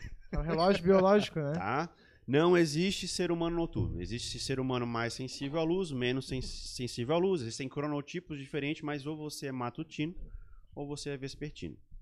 Ah, mas eu me sinto mais ativo à noite. Ah, mas eu gosto da madrugada. É, tu gosta porque tu tem uma sensibilidade à luz maior. Sossego, Vamos lá. O que, que, que, que tu precisa, que, que tu precisa identificar no teu sono primeiro? Né? A primeira coisa é se tu tem alguma doença que atrapalha o teu sono. Uhum. Tá? Essa é a primeira. Vários transtornos mentais podem atrapalhar o sono, tá? Desde transtorno depressivo, TDAH, é, Uma coisa chamada bipolaridade, vida. é, qualquer coisa, estresse crônico, Isso, burnout, tudo isso atrapalha, tá? Uhum. Mas beleza. Par- Aí vem a parte respiratória. Tu respira bem durante o sono? Tu ronca? Isso. Então, assim, se tu ronca, a tua chance de ter é, apneia do sono, que são períodos onde tu não respira durante o sono e isso prejudica o funciona teu funcionamento, é maior. De se cansado ao longo do dia. Então, respirar bem durante o sono também é algo muito importante. Fatores de risco. Quem tem asma, bronquite, rinite, obesidade, é, desvio de septo, tudo isso aí está envolvido na qualidade do sono, tá? Então, beleza. Partindo do princípio de que você ajeitou todas as variáveis de saúde, você é saudável, como é que eu faço para ter uma boa noite de sono além da questão da, da- das doenças, né? Uhum. Primeiro, luz. Tá? Essa é a variável que eu acho que mais ignoram e uma das mais importantes que tem. O cérebro tem uma glândula chamada glândula pineal, lá no centro dele, bem uma parte bem primitiva. Essa glândula é responsável, ela está ligada aos olhos, né? E ela é responsável pela captação de luz. Então, assim, tu acordou de manhã, O sol tá ali. Num ambiente há 300 mil anos, vamos lá, 200 mil anos, onde tu acordava numa toca, no máximo disso, a luz adentra o teu ambiente. Então Sim. tu sabe que tu tem que acordar. Às 6 horas já não tinha mais luz. Então o teu cérebro, E ele sem começou... contar que essa glândula, desculpa interromper, ela deve ter vindo antes mesmo do ser humano existir, né? Ela Antes. já é uma coisa da Outros evolução, animais também né? têm. Outros animais Tipo, também outros têm. animais já tinham, Outros- então ela deve ter alguma função bem Perfeito. antiga. Que é perfeito. um né? relógio biológico. É um relógio biológico, é. É, é isso aí. Pô, mas é muito ruim acordar com a luz do dia, cara. Então, mas vamos chegar lá. Tu Vamos- dormir, dormir sem Então é ruim ou é questão de hábito, Não, entendeu? então, não, é ruim tu se acostumar. Aham, tá. Pô, cara, porque tu dormir num Pô, quarto que não tem uma cortina, cara. Tu quer a prova real de isso acontecendo é o jet lag. O jet lag é exata prova Então, o vou- Richard, real. só pra quem não sabe, pra contextualizar, o Richard era, é, era piloto de avião até pouco tempo atrás, né, Sim. Richard? Daí ele encontrou Jesus e virou programador e agora tá. decolou aí na carreira de programador. Vamos guardar essa, Mas essa do depois a gente lag, entra no jet lag, é. Porque eu ser. quero. Porque essa do jet lag eu quero falar que a maioria das pessoas que tá em casa aí tá fazendo jet lag sem precisar viajar. Depois eu explico como que tá fazendo Exato. Jet lag sem viajar. É. isso. É o, é o jet lag de pobre, né? Jet, lag, jet, lag, jet lag sem a parte boa. Sim. É, como é que então é, eu ajusto o meu sono? Então a gente tá falando da luz. Se o nosso sistema tá funcionando através da luz, a primeira coisa que tu precisa para ajeitar o teu sono, pegar luz. Então, de manhã, eu não tô falando de ficar tomando banho de biquíni no sol, não é isso. É luz nos olhos. Então, expor os teu, teus olhos à claridade dentro do teu ambiente, principalmente ambiente de trabalho, que a gente virou muito fechado no nosso ambiente, fecha a cortina, fecha tudo e liga a luz artificial. Então a luz artificial tem muito menos poder de ativar esse mecanismo do que o sol. Interessante, interessante. Beleza. Partindo do princípio de que você pegou luz durante o dia. Certo? Peguei luz durante o dia e agora à noite. Qual que é o movimento? O movimento é o inverso. Se a luz lá fora está diminuindo, eu diminuo a minha luz dentro de Interno. casa também. Aham. Então eu minimizo as luzes dentro de casa. Parece simples, mas ninguém faz. Mas isso tem a ver com o espectro de luz azul que tem na luz natural, que não tem na luz de LED, que é mais uma faixa específica? Excelente pergunta. Sim, porém, esse efeito não é tão significativo nos estudos quanto achávamos que era. Então, quer dizer, Porque a luz, eu, eu vou te dar um ponto, por exemplo, a luz branca, ela é assim, horrível pra de noite, ela ativa a Isso, gente. exato. Também tem a mesma e posição. a luz amarela, Amarela, é mais bem mais suave. assim. É, indireta principalmente. Se eu boto. uma- lá em casa a gente botou uma sanca assim na- no, no- teto, Aham. em que é amarelo e ainda é indireto. Então, cara, não me atrapalha quase nada pra A luz de velas, descansar. então. É, é, então, diminuir a luz à noite. Aí vem a questão, né? Quando é que as pessoas usam eletrônico? À noite. à noite. Então, assim, é, eu não sou meio xiita nesse negócio de. de é, até sou- é, fui preconceituoso com os xiitas agora, porque xiita não significa ser radical. Não significa? Não. Significa o quê? Ah, significa ser xiita. Entendi, tá, vamos deixar assim. É, mas assim, é, reduzir a luminosidade e aí não só a luz azul, o brilho também dos aparelhos Pode crer. à noite. Assim, eu tô falando isso partindo do princípio que alguém dorme mal. Se dorme muito bem com tudo isso, ok, parabéns, seja feliz. Mas o que eu tô falando é pessoas que gostariam de dormir com mais qualidade, de acordar descansado. Mas, ô Bruno, tu acha que as pessoas às vezes não sabem que elas dormem mal? Ah, ah, é, muitas. Tipo, não tem a Muitas. consciência, entendeu? Elas acham que é Ainda normal. não, ou assim é, como não, as não pessoas- dormiram bem uma vez na vida. É Ou isso. ou pelo menos não É, se ou lembram tá tanto mais. tempo dormindo daquele jeito que não... Sabe Ou quem que é assim muito comum isso como- acontecer? Paciente com apneia do sono, que ronca. Aham. Ele passa a vida inteira roncando. Ele não sabe o que é não roncar. Uhum. Ele não sabe o que é respirar pelo nariz direito. E aí ele faz uma cirurgia, corrige, perde peso, vai dormir, começa a fazer os hábitos. Ele acorda e. Meu, é assim que é dormir bem. Aham. Prejudica a capacidade de se concentrar, a memória, aumenta o risco de demência, tudo isso acontece. Sim. E é assim como a comida, né? Porque as pessoas que se alimentam mal, elas não sabem o que é se comportar Também, é, bem. é verdade, é verdade. É um nível, um fluxo de energia muito maior. Tu se alimentar com mais, é, de uma maneira melhor, com mais nutrientes, tu se sente energizado, o negócio rende Aí mais. sem contar que quando É, tá nessa vibe aí que tu vai comer uma coisa ruim, tu, meu Deus, É, fudeu. Olha só a minha barriga. tem uma aqui. referência muito grande, né? De duas coisas bem diferentes. Agora, se tu se alimenta mal, tu não sabe a referência de se alimentar bem. Uhum. Então muda bastante, assim, é interessante. Mas voltando ali. Então aqueles tampãozinhos nos olhos adianta alguma coisa? Sim, Ajuda? sim.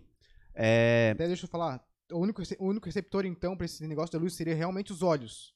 não, Porém, tu perguntou se adianta alguma coisa, Tá. entendeu? Sim. Então vamos lá. A captação principal é pelos olhos. Então não tenha dúvida. Se tu conseguir um bom tapa-olhos, e é aquele que tapa o máximo possível de Certo. luminosidade, isso vai te adiantar muito, tá? Uhum. Porém, todas as células do corpo humano têm um relógio. Então, assim, o ideal é o escuro completo. Vamos falar de ambiente agora. Uhum. O ambiente para dormir, a temperatura o mais confortável possível. E aí confortável pode variar, né? O René ali, o René fez uns 15 experimentos, 23. Não, o René, meu Deus, cara, era a temperatura, 24. era qual o tipo de consumo de comida antes de dormir. 21 graus, É. né, ó, pelo René, pelos estudos, Renês, Renês Pass, é, 21 graus é a temperatura correta pra te sentido. ter um sono bom. E aí, e assim, aí é importante também, uma coisa que o René descobriu sozinho, que é se você dorme com ar condicionado para poder regular a temperatura, pode ser que o ar fique seco demais, porque o ar condicionado funciona através disso. E aí se não tiver um umidificador de ar, pode ser que prejudique mais do que tu dormir com a janela aberta, E, e não tem ar-condicionado que, que não tira, essa, não, re- não resseca o ar? Tem ar condicionado com umidificador, só que Deve ser, tipo, cinco vezes mais caro, né?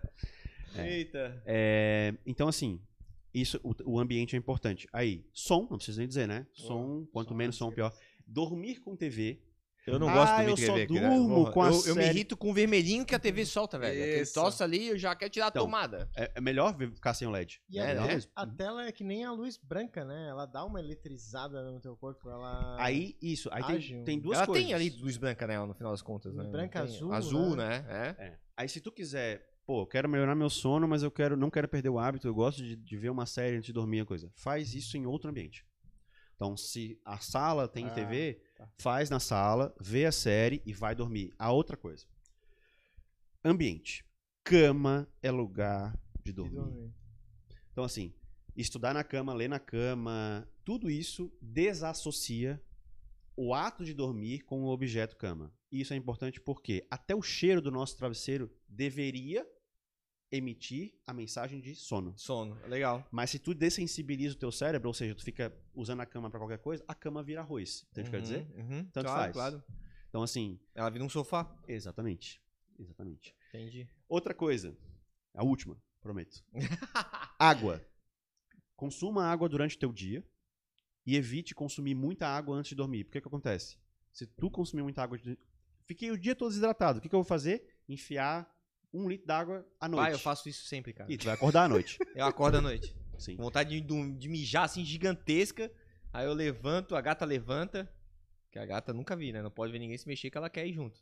Daí o cara... Experimenta começar a se hidratar durante o teu dia. Bate metas de garrafinha durante o teu dia. Quando chegar isso. à noite, tu vai ver que começar a acordar É, menos. isso é uma boa mesmo. Porque, mas tu tá falando isso é por causa disso mesmo, que dá vontade de Sim. urinar e Enche a tua acaba que tu bexiga, tem que acon- Atrapalha sim. o sono depois Ah, disso. Não, né? até o sonho, até É. influencia no sonho, cara. Tu fica com vontade de fazer xixi no sonho, velho. Sim, porque é teu, cé- impressionante. porque teu cérebro ele entra em fases mais profundas e mais lentas. Aham. mais, mais leves. As fases mais leves do sono, assim que começar a voltar, a tua bexiga vai aparecer pra ti. Não, pra Naquela virou- fase quase De verdade, pra mim virou um hábito Claro. dormir no meio da noite. É, Claro. Na meio da noite acordar, fazer um, Puta. depois voltar e dormir de novo. Pra Claro. mim é um hábito. Pra mim eu ach- achava que isso era normal. Pois é. Tu pode, tu pode não ir no banheiro e dormir melhor, hein? É, então. Não, é isso que eu tô dando risada, É, né? Que às vezes o cara entra nessa. E eu sempre tive o hábito de bot- botar dois, dois, três copos de água pra compensar o fato de que eu sei que eu não tomo água o suficiente, entendeu? Daí eu quero compensar. Uhum. Então virou um hábito meu. Só que, pô, não tinha parado pra pensar de que talvez essa interrupção fosse uma coisa que prejudicasse. Te dá mais sede à noite, toma mais água, quando tu vai dormir, tu toma água, e aí o que Uhum. acontece? Tua bexiga tá cheia. A E hora é que que precisar. comida no geral. O ideal é tu comer mais comida longe do horário de tu dormir. De dormir, né? Então, assim também. como a água. Né? Também. Menos Pá. água e menos comida É, mas tem alimentos Sabe que que ajudam a, a dormir. Tem, tem também. Entendeu? Tem também. Aí que tá. Aí a gente, aí partindo do princípio de que o teu meio tá todo organizado, beleza? Aí tem coisas que a gente pode acrescentar pra te ajudar. Por exemplo, falaram da melatonina. Beleza, excelente suplemento pra dormir desde que tu... O problema é, o pessoal não quer fazer O, Todo o resto. básico. e, quer- acha que, a aquilo vai melatonina resolver. vai, Vai derrubar resolver ele na cama. Aí É, não faz vai. sentido, faz sentido. Não vai. É um ótimo complemento, assim. Ô, tipo, a- tu vai dormir melhor É, com a sim. melatonina. Mas se eu tomo melatonina, velho, me dá um sono, cara, que eu. Pois é, em mim funciona eu, bem, eu nunca Tem gente que tomei. não funciona. Eu nunca tomei. É, a- a rea- Só que o meu irmão aqui falou que dá uma- no começo foi difícil adaptar, não foi? Ó, dá uma vibe diferente. Vem aqui, Renê, vem aqui dar o seu relato da melatonina aqui. Ele teve paralisia do sono também, né? Com... O cara, o cara sono, deu uma cara- alucinada com, com a Ah, é, eu não sei se é o que o Renan tava perguntando, mas uma vez eu tomei demais e aí. Deu porque, barato. eu tava com o horário totalmente zoado. Daí, pra eu corrigir meu horário, eu teria que do- voltar a dormir 4 horas depois que eu acordei. Por exemplo, eu tinha acordado. Porra, mas tava zoado mesmo, hein, Eu irmão? tinha acordado 4 da acordando- tarde. Tava acordando sete da noite. Não, mas é, eu tinha acordado tipo 4 da tarde. Daí eu, cara, eu quero arrumar essa porra. Daí eu vou tomar um, um triplo da dose de melatonina pra voltar a dormir 8 da noite, 9 da noite, tá ligado? Sim. Daí. Aí não deu certo, porque eu Ficou comecei a alucinar, tá ligado? Acordado e louco. Caraca, meu. é, porque daí eu. Tá, deitei pra dormir, mas daí o cérebro. O ciclo circadiano, eu imagino. Tava, não, bicho, agora é hora de ficar acordado, tá Louco, meu. E mais a melatonina, não, agora é hora de dormir, tá ligado? Daí eu ficava. Eu dormia e daí alucinava, não, acordado, acordado. Esse cara é muito louco. Aí não façam isso. Achei massa que o cérebro do Renê fala igual o Faustão quando tá falando com ele. Às vezes você fala, ô bicho, ô, louco, meu. Mas é. Ai, ai. Mas eu, isso eu sinto, assim, que às vezes tu, tipo assim, vamos supor, ah, domingo. Cara, eu gosto de acordar cedo. Mas domingo tu acordou um pouquinho mais tarde. Então, tu, a consequência disso é tu não ter Eu tanta sempre facilidade faço pra cagada. Sempre faço essa cagada. de Então, noite. Parabéns. Todo final de Então- semana eu acordo às 10, às 9 aí. Então, pode me aí- segunda Parabéns. de noite Você tudo. adquiriu o jet lag de pobre. O jet lag de pobre é, Só exa- falta o rico agora. é exatamente isso. O que, que acontece? A pessoa passa a semana trabalhando e aí ela vai no horário certinho. Sim. 7, 10. Sempre 7, 7 da manhã eu tô 7, acordando. 10, 7, 10. Aí chega o final de semana, ah, vou assistir série até mais tarde. Aí Uhum. fica até uma da manhã, duas da manhã. No outro dia ela vai até me- a 11 horas. Pro teu corpo, não existe diferença Se é final de fisiológica. semana ou não. E aí o que acontece? Ele entra num jet lag. Então, assim, Não, isso eu percebo o claramente. que acontece é, é, o mecanismo é o mesmo. O que muda é a intensidade. No caso de um piloto, né, a quantidade de horas e tudo mais, muda a intensidade, mas o princípio é o mesmo. Então, se tu quiser realmente ter sono saudável constante ao longo do tempo, minimiza essas, essas saídas. Um, um, um hack, que eu diria, uma coisa que dá pra tentar adaptar em situações inevitáveis, por exemplo, assim, ah, eu vou num casamento que vai durar até duas da manhã, etc. A dica é a seguinte: se tu tiver que fazer isso, não vai ser 100%, mas tu faz o seguinte: bota um despertador. Aliás, despertador, não celular. Ué, tem diferença? Tem. Por causa da bendita da tentação no celular. Ah, pode crer, que era o que a Relógio gente tava sim, falando. cara. Relógio Claro, ele treme claro. teu pulso, Aliás- te acorda, é muito bom. Ah, é? É. Aliás, uma coisa Mas interessante. dormir com o relógio é uma coisa que se acostuma, então? Ele monitora o teu sono, tu se acostuma e ele vibra pra quando tu acorda. Então tu não vai pegar o celular. Só Eu- vai eu acho acordar. uma boa. Ó, é uma ideia. Vou dar uma dica de celular. Celular antes de dormir num outro cômodo que não seja o, da, o, da, o, da- o do quarto. O que, que tu faz? Mentira.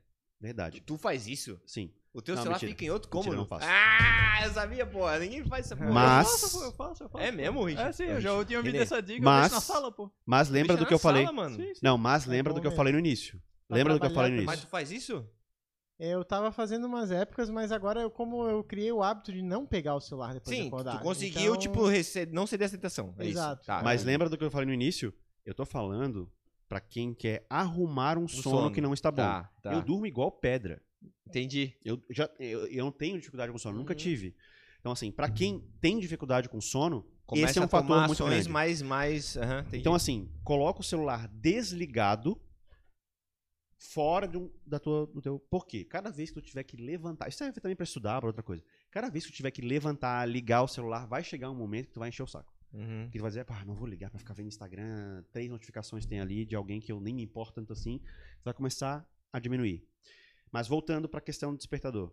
Caso tu saia numa noite em que tu precisa é, ficar até mais tarde, tu vai querer comemorar alguma coisa, o que, que tu faz? Coloca um despertador mesmo, não um celular, Certo. para o horário em que tu costuma acordar.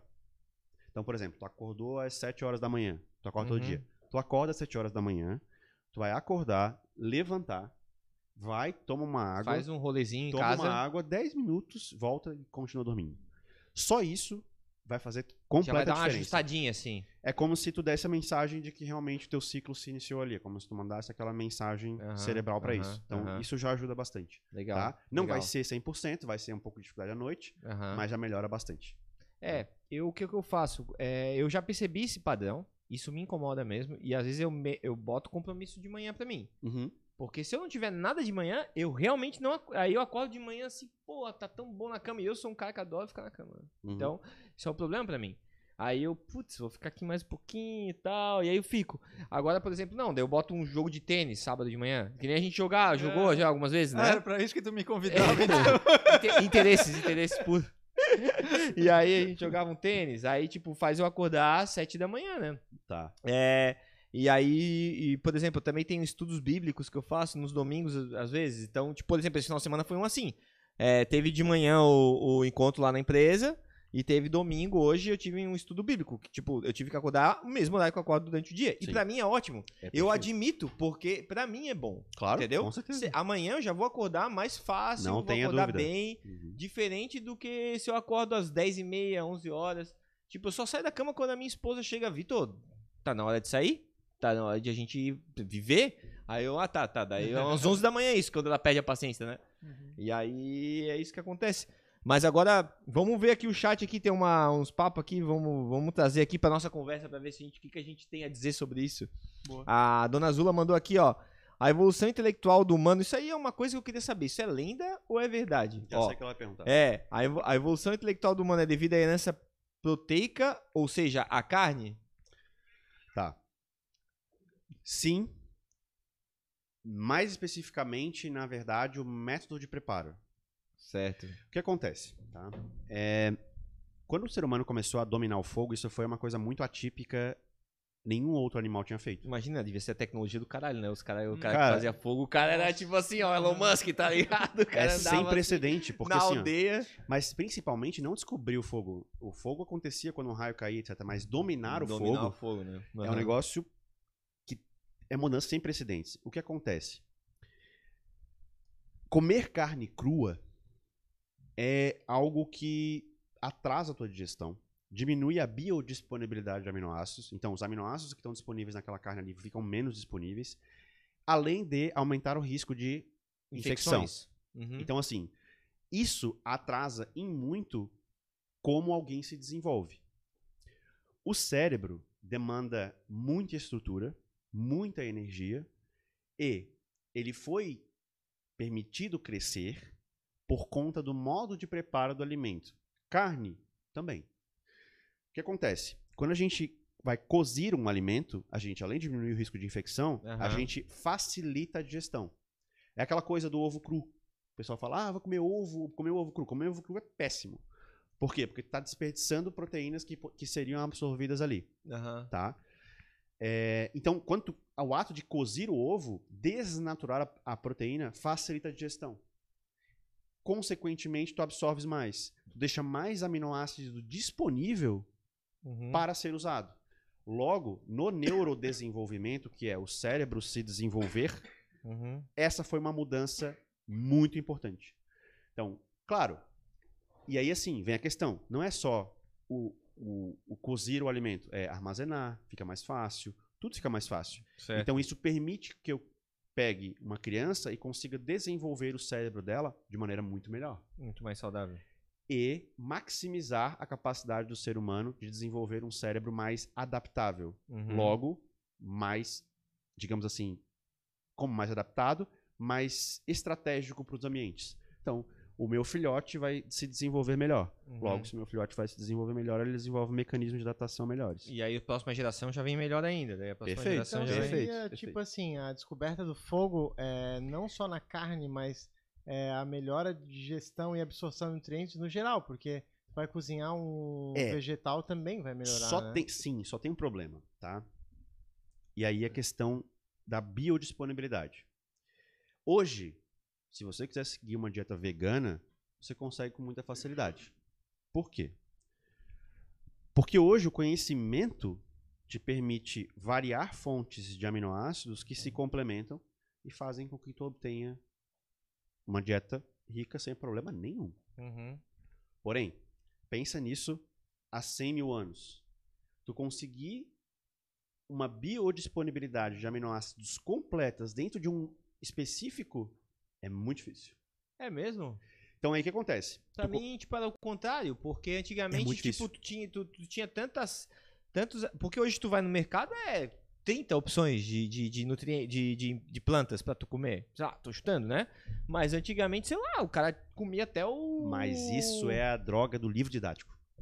Porque o livro didático botava aquelas frutinhas ali, e aí eles coletando as frutinhas, como se tipo, cara, pra ti- uma maçã, já viu uma maçã selvagem? Não. É um negócio desse tamanho aqui, ó. Ah, é? Então assim, pra te poder encontrar isso, considere É do ser um cara cavaco. muito Era o sortudo, cavaco. entendeu?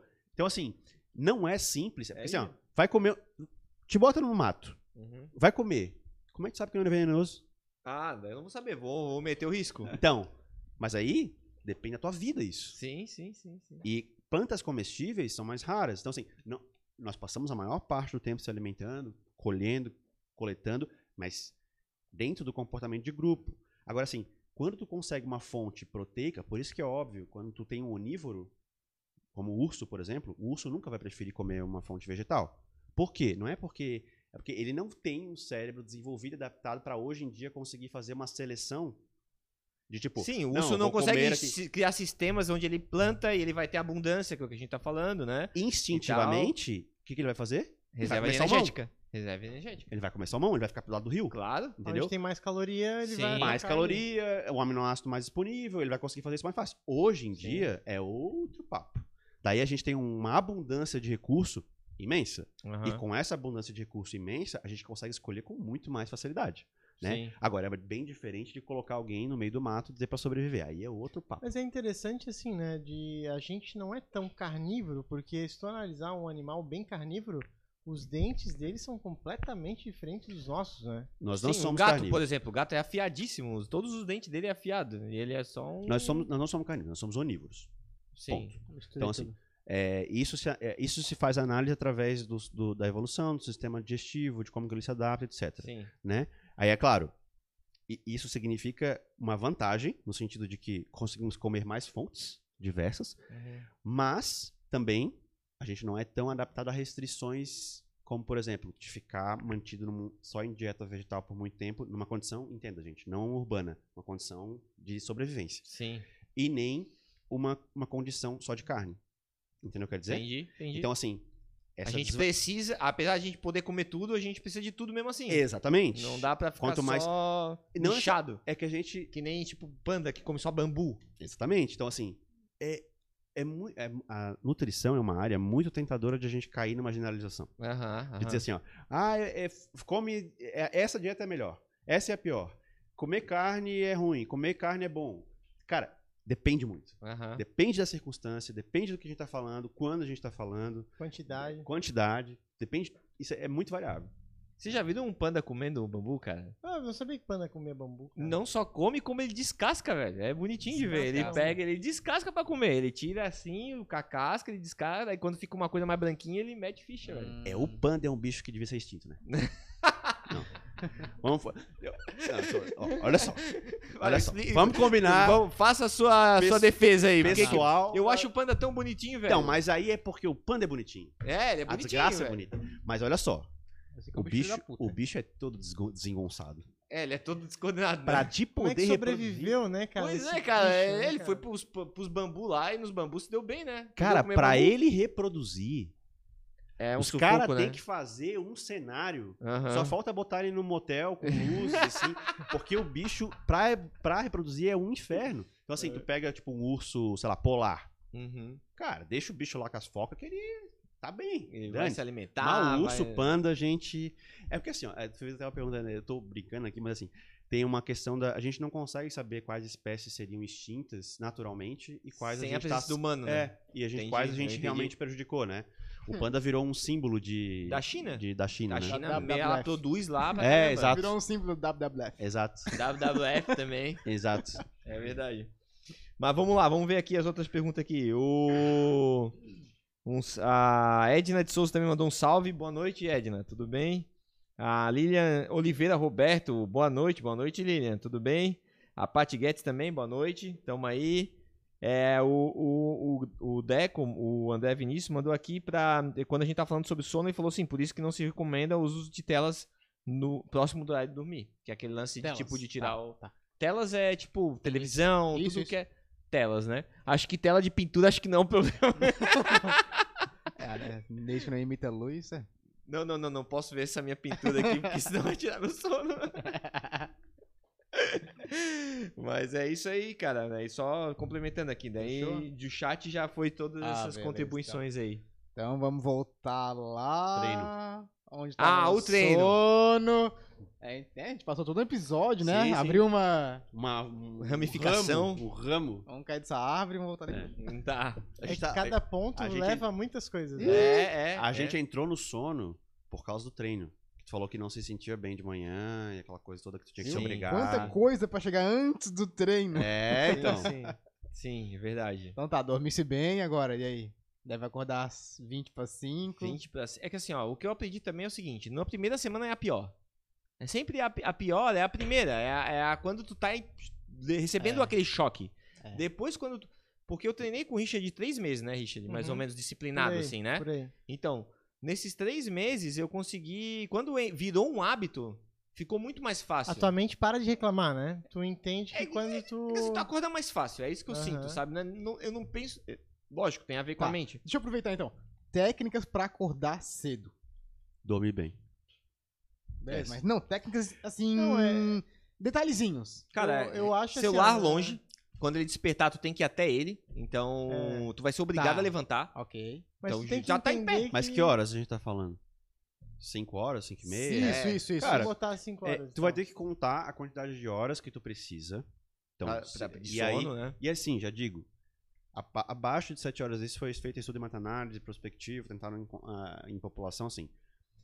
O ser humano precisa mais ou menos 7 a 8 horas. É, eu Tá. sou 7 horas. 7 horas eu fico bem. Então assim, ah, eu durmo 5 e fico bem. Ok, parabéns, mas tu vai ter problemas por isso.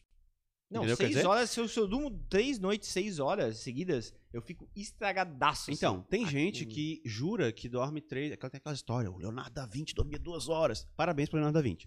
Mas, o que a gente sabe é. Pessoas que dormem menos do que 7 horas Aham. vão ter mais desfechos ruins em saúde por causa disso. Aham. Então, tenta dormir a quantidade correta de horas, 7 horas, 8 horas, e programa o teu horário para dormir constantemente naquele dia. O problema é que ninguém faz isso. É, é assim, ó. E Eu vou, demora. vou- vou dar um relato Mas pessoal. Quando eu tava com Richard, também, né? Quando eu tava com o Richard nisso aí, eu sempre dormia 10 horas pra acordar, 10 para 5 no dia seguinte, e eu tinha um sono bom, me dava bem. Só que o que acontece? Tu tem um evento social durante a semana. Ferrou, é isso velho. aí, é isso aí. Tipo, aniversário da minha sobrinha. É isso tu não aí. vai ficar até 9 e meia da noite pra Aham. pegar um carro, sair correndo pra chegar em casa, tomar banho e tá 10 e 15 da noite sim, sim. é, na cama pra dormir. É Mas muito Mas, difícil ah, pra mim. Mas o que acontece, né? Se tu se sujeita a acordar mais tarde nesse dia porque tu foi nesse evento, tu vai ter mais dificuldade pra dormir de noite naquele horário que tu dormiria.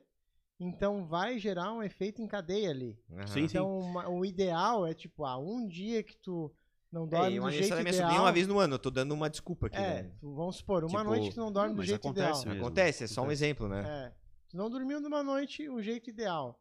Mas tu, beleza, tu toma um café a mais, toma uma cafeína ali e tal. Então. E aí no outro dia tu vai dormir no horário certo, tu dá uma recuperada. E aí tu volta pro. Realinha. Exato. Porque não é o perfeito, mas tu tá contribuindo por, tipo, acordar no mesmo horário, depois do ajuste. com- Os outros dias vão acabar dando uma compensada, Uhum, assim. E faz aquela dica que eu te falei. Acorda por 10, 15 minutos onde tu deveria acordar, por mais que seja sacrifício, e depois volta pra dormir. Entendi, Entendeu? entendi. Eu gostei Isso dessa técnica aí. Eu não, Isso eu vai ajudar. Voltar a eu não tinha- dormir? Tipo assim, Partindo do princípio de que ele saiu à noite, foi pra uma festa e ficou até uma, duas da manhã, tá? Então ele já desajustou. ele tá Então, falando no final de semana, quando não tem nada depois, entendeu? Tá. Aí o que, que vai acontecer? No outro dia ele vai ter que acordar Ah, tá. naquele horário que ele acordaria. Por exemplo, na- ele foi na sexta e no sábado ele acorda às 7 horas da manhã mesmo, com o despertador. Ele vai, acorda, levanta, vai na cozinha, toma uma água, dá uma volta rapidinho, uns 10 minutos, não precisa ser mais que isso, e volta pra cama. Uhum. Só o fato dele interromper o ciclo de sono e mandar a mensagem na hora que ele tinha que mandar já faz diferença à noite, quando ele vai voltar a dormir. E é muito bom, quando tu acordar, incluir exercício físico. nesse dia que tu foi pra, foi pra festa. Entendi. Pre- preferencialmente, mas não necessariamente aeróbio. Então, acordou 10 horas da manhã. Cara, se precisar até vai em jejum, faz o teu aeróbiozinho e segue o teu dia normal. E quando chegar a hora de dormir, faz o teu ritual do sono, tem um hábito de ritual do sono e Uhum. vai pra cama no mesmo Uhum, horário. A uhum. chance de tu conseguir compensar e acordar certinho é maior. Legal. E às vezes vale um esforço, né? Tipo, ah, não dormir do jeito perfeito e tal. Cara, toma um café, toma uma cafeína e Corre. faz um exercício e Toma vai. um banho gelado. É, Ah, banho gelado, velho. banho gelado é bom pra saúde. Não, eu sei que tu já me falou isso 20 vezes, banho mas eu não gelado consigo, é cara. uma das, uma te- uma das banho gelado. técnicas e hábitos também de saúde que todo mundo deveria ter. Pelo que eu vejo, né? Porque, o, porque a água, o banho frio, ele nos fortalece, cara. Tanto fisicamente Eu sei que ele leva mais sangue pra pele. Inclusive, até isso, assim, ele, ele traz mais Isso. sangue pra pele, porque como a pele ficou gelada, ele já. O próprio corpo joga mais sangue pra essas regiões pra, pra manter essas regiões mais aquecidas. Também. E pra acordar também é bom, né? Ah, não, mas pra banho gelado pra acordar, óbvio, né? Aquilo aí Pra acordar é... também é bom. Eita. Esse aí eu prefiro passar. É? Essa aí eu prefiro É, passar. Mas é um hábito muito difícil de ter, tá? Eu, por É, exemplo, eu não tenho, eu eu tenho, né? não, eu, eu, eu tenho, mas no verão e, e no, no clima ameno, né? No inverno é Não um dá. pouco mais difícil. É, Porra, no inverno, tu já viu uma água gelada no inverno, cara? Já, já. Lá vem que é uma pedra, assim. Mas, tal. cara, é um exercício bom psicologicamente, cara. Do tipo, vou, eu vou tomar esse banho gelado, vou tomar, vou tomar, e, e resistência mental também, tô debaixo do chuveiro. Entendi. tomando, Depois tô... tu toma, é, tu, nossa, tô me sentindo bem pra caramba, É. cara, é incrível. Vá, velho. Não sei se Dá eu confio aquela- em vocês. Cara, é, é, é, é, é a sensação de vitória. É, ligado? ah, pode crer. É a sensação do, de estar no limite entre sou preguiçoso, não vou conseguir fazer isso, não vou fazer e deu. E deu fiz. Sofri, sofri. determinação. É, uma coisa também que o banho é mais rápido, né? Economiza energia. Meu É um Deus. banho. Banho de água e rápido. energia. Cai de 10 pra 1 minuto e meio. É, exatamente, né? tá doido. Ah, não, tem, Não, tem e- benefícios e- e- econômicos e tem aí. técnicas, cara. Pra Não gasta gás. Não, pra se conseguir chegar num banho gelado tem técnica. Começa pela cabeça, começa pelo rosto. É, ensabou, né? Joga água não direta, assim, diretamente. Joga água dire... indiretamente no corpo. Ensabou o corpo antes de cair direto debaixo do chuveiro. Todas umas coisinhas umas assim que fa- técnicas. que faz tu chegar. Ah. acostumando. Comece com banho quente, 5 minutos antes. 5 minutos não, antes de acabar o banho, um ou dois minutos, bota no gelado. Vai já ir testando. Testando o cara, forçando, entendeu? Forçando. Sei. Vai aos poucos. Tá, mas você tá tomando banho gelado? Agora não, estamos no inverno ainda. Ah, no verão é fácil, né? É, é não, no fácil. verão é bom não, até. mas eu, eu já, eu Assim, ó, no começo do inverno eu ainda consigo, mas quando chega assim num clima mais ruim. É porque, pô, a água É que vem banho encanamento quente, é... Banho quente enfraquece o corpo, cara. Tu acha? Eu acho que sim. Pra mim não faz sentido isso. Abre poros e tudo mais. É, pra a pele não é bom pior. mesmo, né? Ah, tá, pra É, pele eu concordo. Porque, e também porque tira bastante E gordura, né? psicologicamente, Fica, eu tua- acredito que toda a tua pele enfraquece. fica sem gordura e tal. bastante, é. Mas, Mas é, banho morno eu consigo tomar. eu também. No inverno. Eu também. Não que eu goste, mas eu consigo, entendeu? Ah, é, às vezes nunca aconteceu de tu ir num hotel meio barato assim, e o que tem é aquele chuveiro que é que cai é, Já- pingo de água e, o, e a água é morna. É. Tu nunca teve? Toma um banho Já de boa. aconteceu de faltar luz em casa também, né? É, falta luz Tem do- também. E tem que do- dormir, né? É, é, é. Banho no escuro, cara, vocês já tomaram? Já, quando falta É, luz. bem É, interessante banho no escuro. Eu prefiro tomar banho gelado do que ir pra cama sem dormir. Eu Sem- depende. Depende do sem que, como foi meu dia. banho. Se eu tô suado e Pra tal, aí eu realmente prefiro tomar banho gelado. Mas se eu passei o dia sem suar nada, aí eu, eu consigo dar aquele miguezinho assim. Que- Mas, e o teu treino? Que a gente deu a volta de novo. Ah, e é o teu verdade. treino? Não, meu treino. Cara, então, eu tô numa reabilitação, né? De treino. Então, o que acontece? Eu, eu tô há três semanas com a meta de pelo menos três, correr três vezes por semana. Era essa a minha meta pra retomar os meus treinos. E aí a gente conversou, né? Eu conversei com o Richard há tempo, porque uma época eu treinei com o Richard foi, na verdade, a época que os, o- que os resultados foram, começaram a se apresentar melhores, né? Tanto a- a- inclusive, é, a, a- inclusive os comentários da minha esposa melhoraram também, porque a minha esposa é só chicotada, entendeu? É só tipo assim, É um bom termômetro, né? esse, e- e- ontem mesmo ela pegou minha barriga assim, ó. Vitor, tu já pensou que isso tudo aqui é banha? Tá, Daí mas eu- ela se cuida também? É, Não, ela se cuida, se Ah, cuida. tá. Ela se cuida. Mas ela tem uma É, genética que ajuda também. A Dani, assim, acho que eu vou fazer exercício. Ela já começa a emagrecer, já. só não pensar, ela já começa a emagrecer. Hum. Mas tudo bem. Não- não- Ou, ou é mais fácil pensar isso, é mais cômodo pra ti É. ter essa desculpa aí, né, Vitor? Também, também eu tenho que admitir, mas enfim, ela pegou isso aí e falou assim: já pensasse que isso tudo aqui, ela pegou minha barriga assim, aquela gordura, aquela, aquela capa de catupiry assim, é gordura? Deu, eu já pensei, amor, por que você tá fazendo isso? Todo dia. É, tipo Na hora que eu vou mijar, eu o que, que eu penso. fiz pra ti pra te soltar uma dessa assim essa hora? ela tava no meu colo, a gente tava assistindo um seriado. Pô, ela solta uma dessa, o cara fica até depressivo, né? Mas por sorte, eu já tinha marcado contigo de começar já o treino na segunda-feira de novo. Porque eu bom, parei.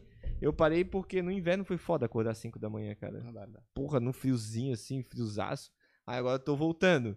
Eu quero ver se eu torno Mas disso tu um vai hábito. ver que daí a gente vai malhar numa frequência ali e no próximo inverno tu vai pensar, pô, eu tenho preguiça de deixar de malhar e depois ter que retomar tudo, então tu vai... É verdade. Por exemplo, amanhã pra mim- essa semana pra mim vai ser bem complicada, porque a minha produção no trabalho vai ser afetada, porque eu tô- vou estar acordando mais cedo do que eu tô acostumado. E isso vai me dar sono mais cedo, vai me dar cansaço mais Vai. cedo, isso vai prejudicar meu desempenho. Mas eu sei que isso é a primeira, primeira semana. Depois na segunda É. já melhora, na terceira já, já começa. Cara, se tu fizer tudo direitinho, assim, nos primeiros dias, logo 3, 4 dias, tu já tá. já, dominando. tá, já tá E rodando a bem, partir né? do momento que tu entende que tua mente vai reclamar, tipo, tu fica mais tranquilo, porque tu entende que é um processo natural dela reclamar. É, Ela não Uhum. vai achar, olha que lindo, tô indo malhar. Não, não vai ser bem assim. Então, a partir do momento que a tua mente entende, começa a entender que, cara, o Vitor vai pra academia de qualquer maneira.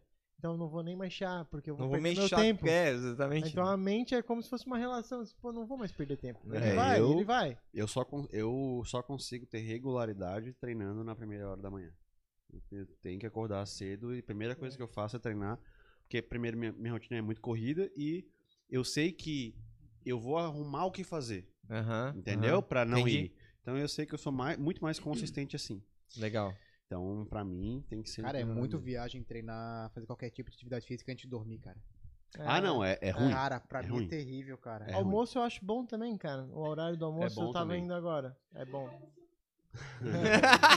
o cara comendo e René- levantando 180 assim nas costas aqui. É, o Renê falou enquanto tá almoçando. né? é, exatamente. Ai, ai, essa é boa, essa é boa. É, então, interessante, a maioria das pessoas vai ter o seu pico de performance se tu tiver que fazer, por exemplo, ah, vou tentar bater o meu recorde no supino, o meu recorde no agachamento.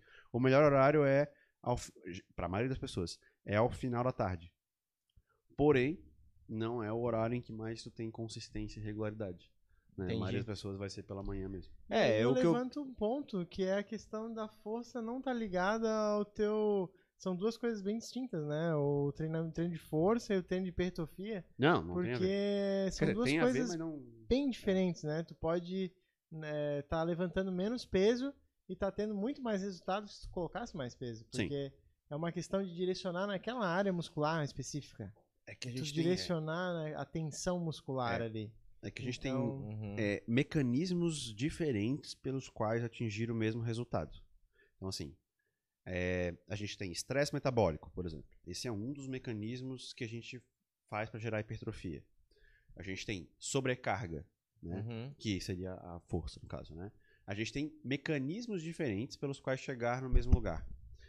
Então, às vezes, tu segue um caminho, ah não, eu vou ficar mais forte fazendo mais força, beleza? Bacana.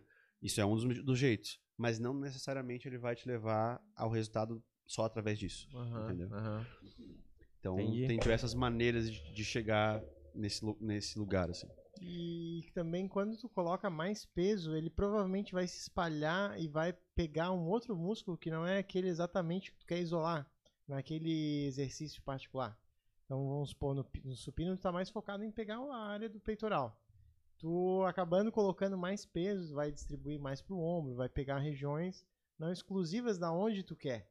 Certo. Então, tu às vezes diminuindo o peso, tu consegue isolar mais um grupo É, a- muscular. E aqui eu vou fazer um parênteses, tá? Quem começar a treinar, quem for ou recomeçar a treinar, que não sabe treinar, e entenda o que eu quero dizer. Um fisiculturista que sobe no palco, ele tem 10, 15 anos de puxar ferro nas costas. Aham. Ele sabe como ativar a parte posterior do ombro dele, especificamente dentro do exercício. Alguém que começou agora dificilmente vai ter essa habilidade. Então, o que, que eu digo? Tira celular, tira a distração e durante o treino não sacode peso. Faz o que tem que ser feito. Aham. Digo isso porque quando a gente tá falando de treinar bíceps, por exemplo, Não cap- sacode, não sacode. sacode peso, É, tipo, que é ir lá sacudir peso. Ah, tá, tá. tá. Simplesmente sacudir peso. Usar a inércia a favor de ti É, ali, né? Então, assim, vai pra academia com o intuito de treinar. O que que é treinar? É tu buscar fazer uma ativação. Porque esse processo é neuronal também. Sim. O, pro- o que que é adaptação? Que é esses 15 dias, né? Que Aham. o pessoal fala. É adaptação neuronal. A conexão músculo-neurônio. Uhum. Então, muscular. É, tu precisa ter essa consciência. Quando a gente pega, por exemplo, a enciclopédia do fisiculturismo do Arnold lá, os primeiros livros, é um livro bem é, empírico das observações que ele faz, mas muitas das observações que ele faz se refletem fisiologicamente. Então, assim, por exemplo, ele, ele falava que quando ele treinava bíceps, ele ficava imaginando o bíceps dele crescendo e trabalhando, como ele estava trabalhando naquele momento. E isso faz toda a diferença. Consciência toda a corporal. A capacidade de um, de um atleta de fisiculturismo de isolar uma musculatura que ele quer é desenvolvida ao longo de anos. Entende? E tu não vai conseguir fazer isso ouvindo El Chan no teu, no teu fone. El Chan é antigo, né? É. Mas ouvindo qualquer coisa no teu fone te distraindo. Aham. Depois, se tu ficar adaptado e for confortável pra te fazer isso, ok, bacana. Mas no começo, evita distração. Uhum, evita uhum, coisa que possa distrair pra poder estar ali treinando. É, e é engraçado que quanto maior o nível de consciência corporal, tu fazendo o mesmo exercício, tu pode fazer o mesmo peso, com as mesmas repetições. Tu tendo um alto nível de consciência corporal, tu vai o fazer efeito ele- é. é muito diferente. Aham, muito diferente. Então o peso é muito relativo. Então é isso que, às vezes, antes de subir o peso, pensa, pô, posso extrair mais esse peso antes de subir ele? Então, posso fazer essa execução melhor, posso fazer com mais consciência corporal? Certo. Esse é, pra mim, é um divisor de águas, assim. Entretanto, isso nas primeiras repetições, né? Tu chega nas últimas, manter É que eu uma, acho que uma, uma concentração pode, pra conseguir finalizar aquilo. Tu pode, por é exemplo, nas últimas repetições, subir tu, tu, tu utiliza de todas uh, as forças que tu tiver disponível pra fazer aquele É, terminar o movimento. Sim, Eu sim. acho que assim, por exemplo, o, o lidar com aquele peso é muito relativo, né? Tu pode fazer ele cadenciado, tu pode fazer ele mais devagar, nos- nas primeiras, para ativar bem a fibra muscular. Depois tu subir um pouco o peso e continuar na mesma eh, velocidade, mais lento, mais cadenciado. E aí tu pode trabalhar muito com aquele. Com aquele Não, concordo, né? concordo. Não, eu só tô Então- dizendo que na prática, tu lembrar de tudo isso aí é foda, cara. é treino, né? tá no final. Repetição. Cara, né? é, aí que eu vou falar é algo que, que eu acho muito importante, subvalorizado. É, inclusive, uma- o Quinteiro, Hugo Quinteiro, um amigo meu, beijão se estiver assistindo aí, Hugo, é, treinador, ele fala bastante, que é assim, as pessoas têm que entender que tudo é força. O que muda é a forma com que a força é aplicada. Então, assim, existe força aplicada à potência, existe força aplicada à resistência, existe força aplicada para fins de, hipertrofia, etc. Ok. O que acontece muitas das vezes é que a pessoa que está começando um treinamento, ela entra para fazer um treino que o, o, o treinador da academia dela fez numa ficha sem pensar muito nela e colocou para todo mundo fazer. Ok. Para aprender, se ele tiver uma certa é, Disciplina. disciplina e competência junto do, do, do aluno, ele vai ensinar, beleza, ok, bacana. Porém, para programar um treinamento, quando se é um treinador sério, que se sabe, um educador físico que sabe o que está fazendo, ele vai ter que trabalhar com periodização, Uhum. tá? Por diversos motivos, tá? Então, por exemplo, qual que é o teu objetivo? Pô, meu objetivo é hipertrofia. Bacana, legal, vamos trabalhar com hipertrofia nas, naquele range conhecido de repetições, embora a gente saiba que consiga fazer hipertrofia com vários ranges diferentes de, de repetição. É, o Brad Schoenfeld, que é um pesquisador, eh, fez uma meta-análise bem boa disso. Mas assim, blocos de valências em que tu precisa trabalhar. Uhum. Por exemplo, trabalhar numa valência de baixa repetição por um período de tempo para poder fazer um ganho de força bruta com maiores intervalos de des- descanso. E depois trabalhar em valências do ganho de potência, trabalhar velocidade, trabalhar técnica. É importante que a gente não negligencie o aspecto do atleticismo das pessoas. Por que, que eu digo isso? Que às vezes tem um cara que tem uma desenvoltura muscular boa, que o atleticismo dele é uma bosta. Ou seja, quando ele precisar desses músculos, quando ele for trabalhar no futebol, quando ele for trabalhar numa corrida, quando ele for trabalhar, ele vai ter uma lesão. Ou ele não vai conseguir fazer o gesto, perdão, o gesto esportivo que ele precisa fazer. Por quê? Porque ele não é atleta. E aí é que eu te digo, legal, bacana, hipertrofia, sim, com- legal pra ficar bem na praia, bacana, legal. Mas trabalha o corpo. Uhum. Tem o gesto esportivo. Trabalha os músculos do core. Saiba s- m- mudar de posição. E aí, quando começar a ficar mais avançado, faça pliometria. Saiba que é basicamente fazer gestos esportivos específicos para conseguir preparar Tem jogador de tênis fica fazendo uns, uns negócios com elástico, assim. Por quê? repeti- Repetido. assim. Exatamente. Pra, por quê? Para que quando tu precise daquele gesto, o teu corpo saiba fazer. Certo. Porque do contrário, a chance de tu se lesionar é maior.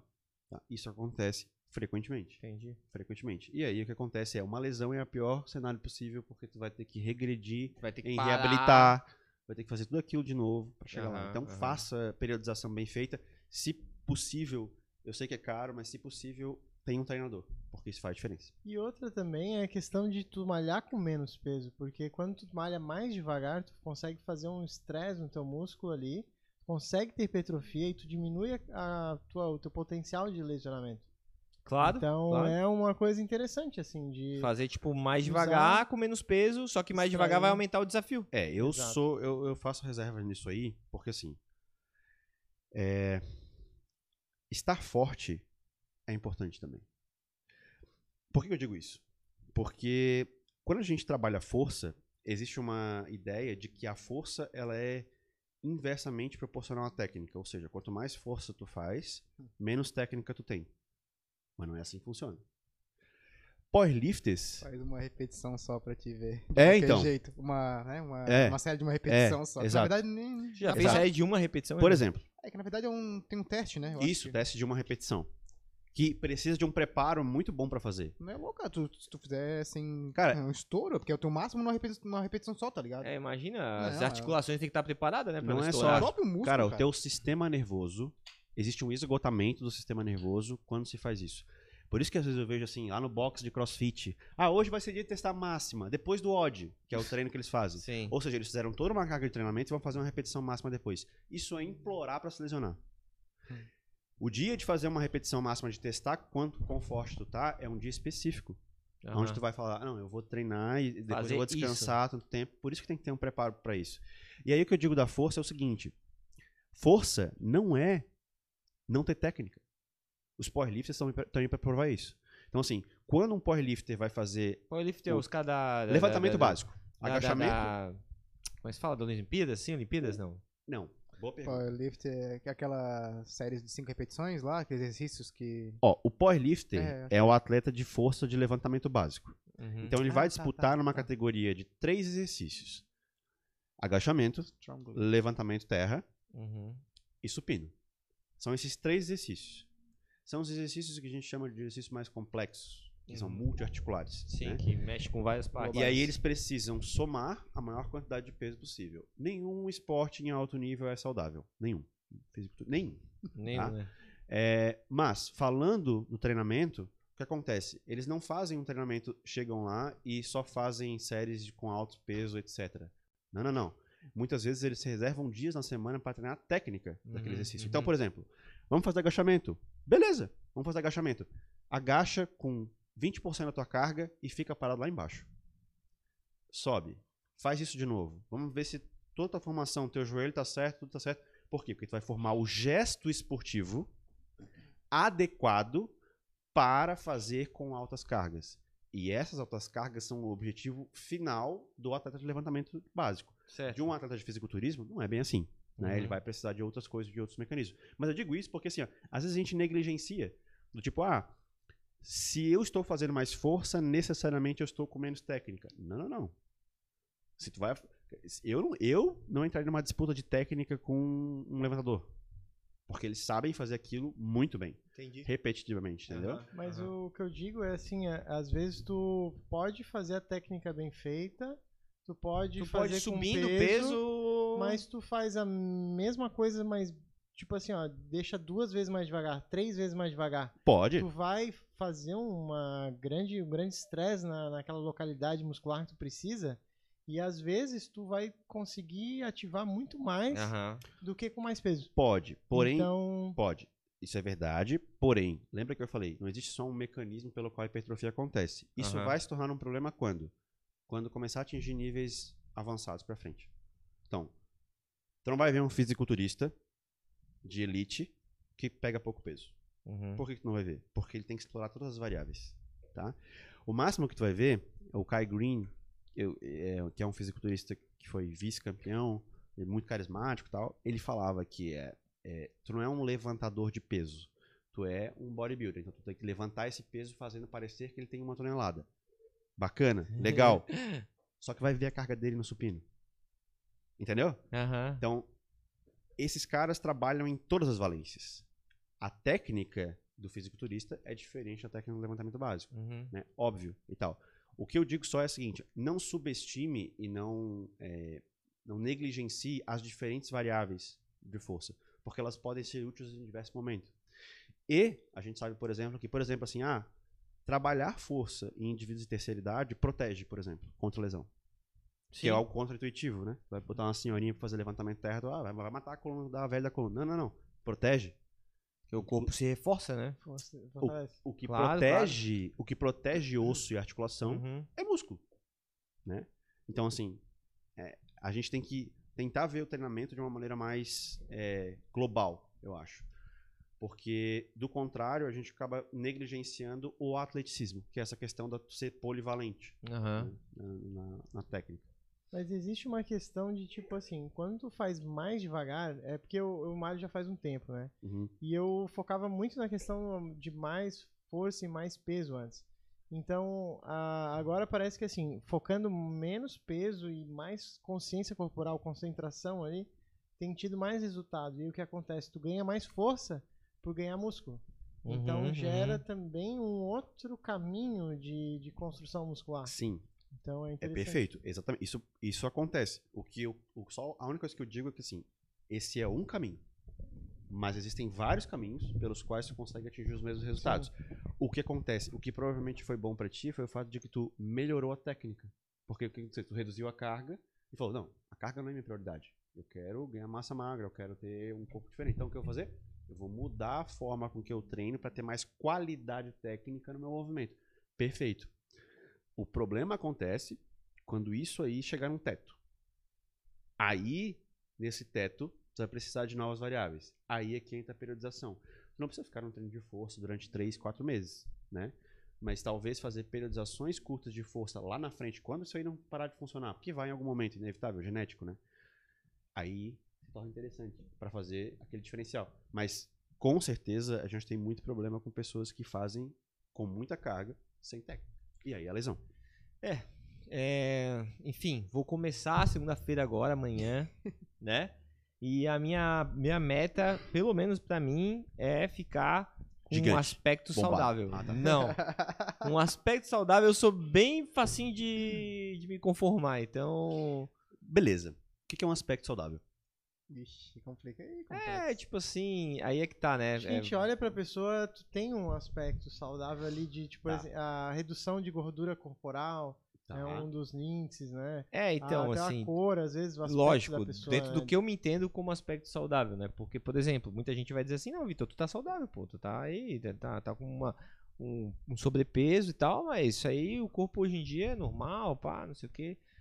Mas eu não tô satisfeito, pelo menos com, com a minha aparência, entendeu? Opa, mas daí a gente tá falando de saúde, a gente tá falando de a- saúde ou aparência? Então, o, Deixa eu te perguntar. a aparência e saúde pra mim tem um vínculo, inter, é, tá interligado, Tá. entendeu? Entendeu? Porém, existe um cruzamento aí, que eu quero dizer.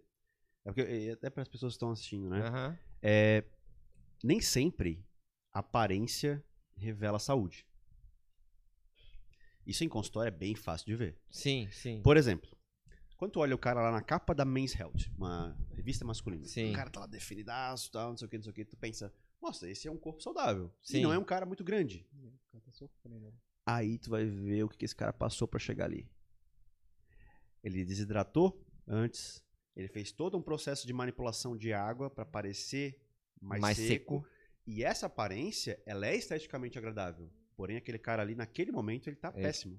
Tá horrível. Faltando água pra caralho. É tá que nem os péssimo. lutadores de, de MMA que, que, que, que tiram água o máximo que der pro peso, né? Exatamente. E às vezes tu. é- Sobrecarrega o rim essa é igual parada, assim, né? um fisiculturista é saudável? Não parece pra mim. Daí não é. Nem um pouco É, saudável. pra mim Mas não é que os parece. fisiculturistas geralmente usam hormônio, né? Então fica algo anormal. É, Aí, fica então. meio bizarro assim, né? Então, mas, sim. E é certeza. legal no fisiculturista usar? É legal no, no campeonato usar Não tem hormônio? doping. Hum, Não tem do- antidoping. Não, no É porque fisiculturismo senão ia excluir todo mundo, né? Acabar com o campeonato. Acabou. né? Acabou com tudo. Senão, então, a questão é, hormonal, tá. Então, sim, então, mas aí a gente concorda que assim, existem muitas pessoas que não são fisiculturistas e que usam hormônio. Certo. Muitas. Uhum. Muitos físicos que vocês veem que são aparentemente saudáveis estão com hormônio. Então, a primeira coisa que a gente tem que dissociar nessa ideia de saúde é associar que saúde é necessariamente estética. Certo. Pode ser? Pode ser em certo nível. Certo. Porém, a gente não pode partir de uma premissa para outra. Não, mas sabe o que eu. Tá. É porque assim, ó, pra mim, tem a- o lado estético e, e a, e a aparência. Claro, estético, muita gente vai dizer que é uma questão de construção social. Né. Eu, é, eu discordo. Eu acho que, por exemplo, é, com certeza, instintivamente, a gente acha mais bonito aquilo que tá, parece estar mais preparado para enfrentar o mundo. Com certeza. Concorda? E, e quem tá mais preparado para enfrentar o mundo? Quem tem é, mais tônus físico, mais, é, sei lá, capacidades atléticas e tal. Sei lá, tô dando. Falando aqui de forma bem genérica. Ô, Vitor, Aham. por que, que uma mulher gosta de homem com ombro largo?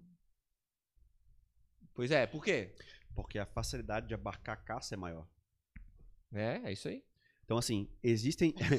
existem. Continua falando aí, vai. Vamos Existe, falar, vamos falar. O cara vai botar só aquele externo com o negócio aqui, tá ligado? por que, que homem gosta de mulher com quadril largo? Porque pra ter filho é mais. Essa eu já sabia. Então, assim, essas coisas têm uma explicação evolutiva, não são Sim. construção social. Não é construção social, né? Tanto que, assim, ó, eles têm um. um ah, tem um estudo falando sobre como a gente busca parâmetros de atração em novos seres de sexo diferente. Por exemplo, assim, ó, quando tu tá na rua e vê uma menina, aonde teus olhos vão? Eles fazem estudo com isso, fazendo é, análise da órbita. Então, o que, Uhum. que eles fazem? Três lugares: olho, busto, quadril. Por quê? Porque com essas três medidas que a gente consegue, o cérebro já consegue referência. captar mais ou menos se aquela fêmea ou aquele macho é atraente ou não. Então, assim, tem motivo. Ah, mas é a construção social. Beleza, tenta tirar. As pessoas vão continuar buscando esses padrões. Agora, claro, o a idealização do corpo, como a gente vê em fisiculturismo, revistas e tudo mais, essa é bem manipulada. É. É claro. Mas Sim. sim, e o que eu tô te provocando ali na questão da, da saúde Claro, tal, claro. por causa disso, porque a gente cruza muito essa questão de estética. A principal razão pela qual eu vejo as pessoas buscarem aparência estética é para se sentir melhor. E não tem nada de errado com isso, eu sou totalmente pró que as pessoas façam isso. O que eu não gosto é, às vezes, a busca por um ideal. Não, não, eu não quero ideal assim muito Com certeza, pesado. Eu quero com só, tipo assim, não ter teta pra mim já tá assim, ó. Só ficar, ser 90% feliz, tá ligado? ficar sexy na praia. E, não, é. tipo, poder tirar a camisa e não passar vergonha. Sim, né? entendi. Aquela coisa assim, tipo assim, pô, velho. não, não tem que ouvir piada, oi, o sutiãzinho onde é que tá? Entendeu? É, Não, então. Mas é uma questão assim de é muito mais fácil tu ficar no teu conforto, né? Aham. E daí quando tu tem um desafio de seja melhorar a tua alimentação, ou melhorar o teu exercício, o legal é o desafio, Sim. porque O se fosse caminho. É fácil, o game, né? O game. Tipo assim, ó, isso aí é o que todo mundo faz, todo mundo faz ali, ficar no sofá, vendo televisão, ou comendo um iFood ali e tal. Isso todo mundo pode fazer e todo mundo faz. Não é um desafio, né? Agora, o legal é tu tá sempre puxando ali, né, pro um desafio hum, de tu alcançar algo que tá não é tão fácil. E aí tu vai se sentindo melhor com isso. Ninguém admira poucos. gente fraca. É. Ponto. Então, assim, é muito fácil ficar no sofá comendo salgadinho e ninguém vai ganhar um prêmio por isso. Ninguém vai. Olha que massa, ele fica lá em casa, sentado no sofá, assistindo série. Qualquer idiota faz isso. Documentários o Ah, não cara. sei se ele for campeão mundial disso, né? É, então. Ah, mas, assim, ninguém É. admira alguém por isso. Então, o fato de tu conseguir isso manda uma mensagem. O fato de tu conseguir consistentemente fazer a mesma coisa durante um período de tempo para ter uma recompensa de longo prazo Aham. é admirável. É. Então, isso que a gente fala, a gente, a gente olha um corpo e um corpo mostra muito mais que aquilo, entendeu? E eu tava vendo. Bora fazer, Renan. Eu, Renan vai voltar pra academia, É, vou Renan? fazer em agosto, eu acho. Ai, mas agosto é, logo semana que vem, velho. É, é engraçado. E aí, por isso que eu vejo as pessoas, as pessoas falam assim: o cara tem um corpo bonito, a menina tem um corpo bonito, e o cara fala: Ah, isso aí é bomba. Até eu fazia. Faz. Faz. É. E eu Vai acho lá. que é uma questão assim que eu tava vendo um podcast muito interessante, cara. E ele tava falando sobre Obrigado, o- amigo. Ah, tá. Ah. continua, continua. o optimalismo. tipo, é o otimalismo, é de otimizar os Uhum. processos e áreas da tua vida. Então, tipo, se tu tá buscando é, malhar e de uma maneira melhorar a maneira que tu treina e como tu alimenta e como tu descansa pra melhorar teus resultados, etc. Tu pode Saquei, aplicar em outras áreas também. Tu pode aplicar no teu profissional. Então, como que eu vou melhorar meu trabalho? Como que eu vou melhorar o processo? E tarari, Sim. tarará. Então, várias áreas tu pode aplicar o otimalismo, de otimizar o processo. Então, muito interessante, assim. Interessante, eu tenho um outro amigo meu, o Richard também já é meio noiado nisso. Mas o Felipe Regis também. O Felipe Regis tá sempre otimizando tudo que ele tá fazendo, cara. É uma mania de TI, isso aí, né? É, então o que acontece? Pô, eu fui falar com ele. Eu Otimizar trabalho o com administração de empresas, né? E aí eu fui falar com ele sobre gestão de projetos, porque eu tava Hum. com dificuldade nisso, e eu sei que o Reis é. Ele, ele cuida dos projetos lá do Ministério Público, né? Uhum. E aí ele começou a, a conversar comigo sobre isso. E, pô, o cara tem tanta manha, tanta técnica legal pra tu aplicar. Eu, eu só apliquei, sei lá, 20% do que ele me ensinou e eu já teve, tive ganhos muito grandes dentro da empresa. Entendeu? Aí ele indicou um software, que inclusive eu indico pra todo mundo, é ClickUp. Quer cuidar da vida, ah. cuida do. fa- faz uma ali. conta no ClickUp. A Dani já, já começou agora, ela tá fazendo. Então lá ela tem o, o pessoal dela, ela tem o da pousada, que ela também gerencia a pousada, né? E ela tá. Quadro de tarefas. quadro de tarefas e tal. É tipo, sabe, Trello, essas Sim, coisas sim. assim. Só que o ClickUp, ele faz isso tudo junto e tu pode personalizar, tipo, realmente como tu se sente melhor pra... pra... Eu, por exemplo, funciono com listas. Aham. Então eu tenho a listas de Ah, tarefas pra que mim eu não estão... consigo, cara. Pra mim é com listas. A minha, tipo, é listas em aberto, listas em, progre... em, em- acontecendo, que não estão prontas ainda, e as, e as executadas. Essas três categorias. Eu não Sabe boto mais categoria, funciona velho. legal pra mim é eu ter um esboço do meu dia. Aham. E ter horários pra fazer determinadas coisas e tal. É, eu posso ter uma lista, mas eu não coloquei horário pra aquela lista, aí lascou. Ah, Porque, entendi. tipo, se eu, eu, eu preciso não. Não preciso é, seguir a risca aqueles horários, mas eu tenho um esboço, um esboço, um plano do, do dia durante a O que, semana. que tu vai o fazer? que, que eu vou fazer, o que, que eu vou, o que, que vem primeiro e Entendi.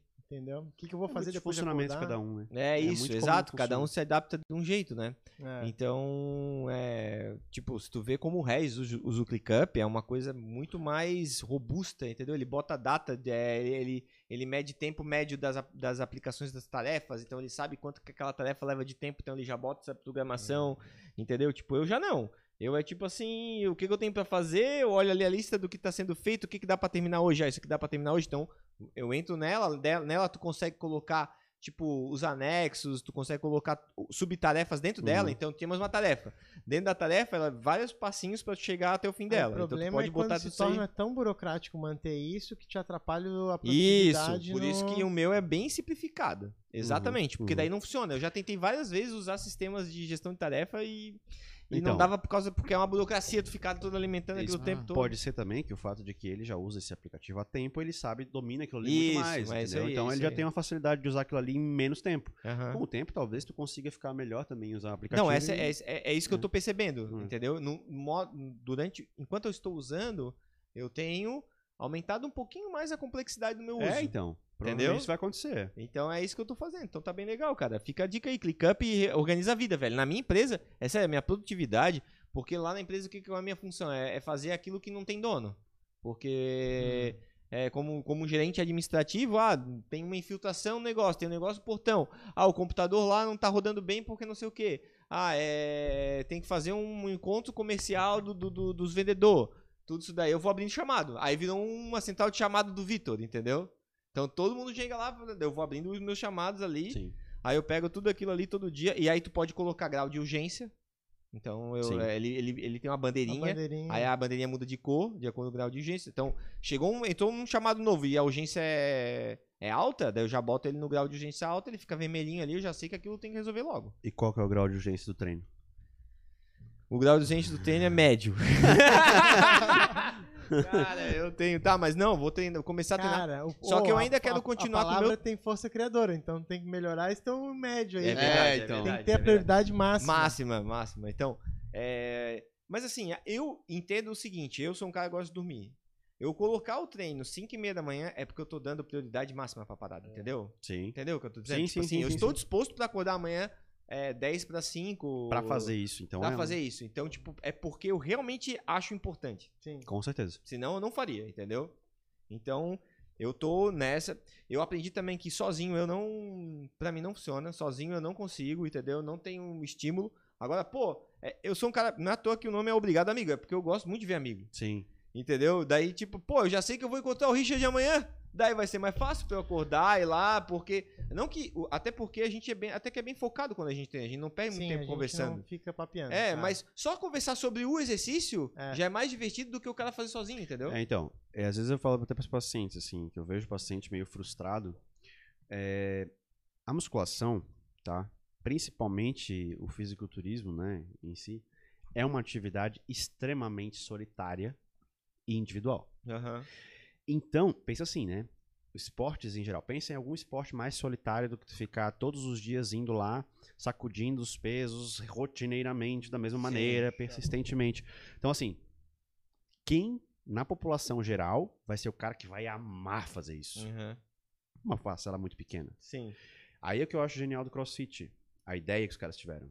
De fazer virar uma comunidade. Sim. Entendeu? Sim. Com todos os problemas que surgiu da popularização, natural, mas isso foi genial, de tornar um mecanismo de comunidade. Sim. Então, no caso da musculação, pô, eu só tenho tempo para fazer musculação, eu só vou conseguir fazer musculação e só a musculação vai dar os objetivos estéticos que eu gostaria, né? Pô, então chama alguém É. para fazer contigo, porque sozinho dificilmente tu vai conseguir aderir, porque a maior parte da população não vai gostar de treinar no Isso, começo, pelo menos. exatamente. Vai demorar para conseguir Pra se afeiçoar gosto, aquilo ali. pegar gosto. né? Então, E tem curva, né? Tem um momento que tu tá ganhando é, resultado, daí tu fica animado. Aí chega uma hora que o resultado meio que estabiliza. Então tu tem que meio que tem que tocar, Melhorar aumentar o o, processo. estímulo. Melhorar É, o processo. e daí o que né? acontece? Quando estabiliza, é uma hora que é arri- arriscada de o cara perder o estímulo e Mas o acabar começo é maravilhoso. Ganha massa magra, Ganha, é, perde dá bastante gordura. resultado. Eu senti. faz tudo ao três mesmo tempo. meses deu muito. Carga eu é- mais leve, velho. Cada Eu semana realmente- é 5 quilos a mais. é uma delícia. É, legal. É, E é isso que é legal, assim, porque tu tem uma curva de evolução. Aí quando vai ficando mais difícil, tu precisa otimizar o processo, É. precisa ter mais consciência corporal, precisa melhorar o teu treino, precisa melhorar o teu descanso. Então isso vai tornando interessante. Aí tu tem um ganho a mais e aí vai repete o processo. É, quanto mais Então- perto do topo, mais íngreme, né? Então É. fica mais, mais É. difícil. E Legal. é interessante. E sabe que a coisa mais louca é que aquelas pessoas que vão pra academia só pelo social, cara. É, eu não entendo isso. Não, eu entendo, cara, eu entendo. Porque tens academia em casa. Sonho. É, Mas eu sou doente por mental. que tu não iria. por, que tu não, por que tu não faria em casa ao invés de ir pra uma academia? Eu teria a preferência de ir pra uma academia com pessoas. Eu Entendi. entendo. Mas é o que eu digo. É aquela coisa. A musculação é os que realmente gostam de estar na sala de pesos, treinando com peso, sozinho, etc. É uma minoria. Eu preferiria sozinho. É uma minoria. É, eu também. Mas assim, a gente é, meio difícil, doente. cara, é Mas é que tu aprende a gostar do negócio e tipo assim, é que nem uma distração É pra que ir, nem meditação, né? Meditação, ninguém vai sentar lá e, nossa, eu É, transcendi é. aqui, foi muito bom e tal. Então, tu vai com a mente reclamando no começo, tua Certo. mente vai reclamar, vai, pô, meu Deus, sai daqui e tal. E daí, daqui a pouco, chega num estágio de ela, ela vai entender que tu vai de qualquer maneira e ela vai parar de falar, vai parar de reclamar.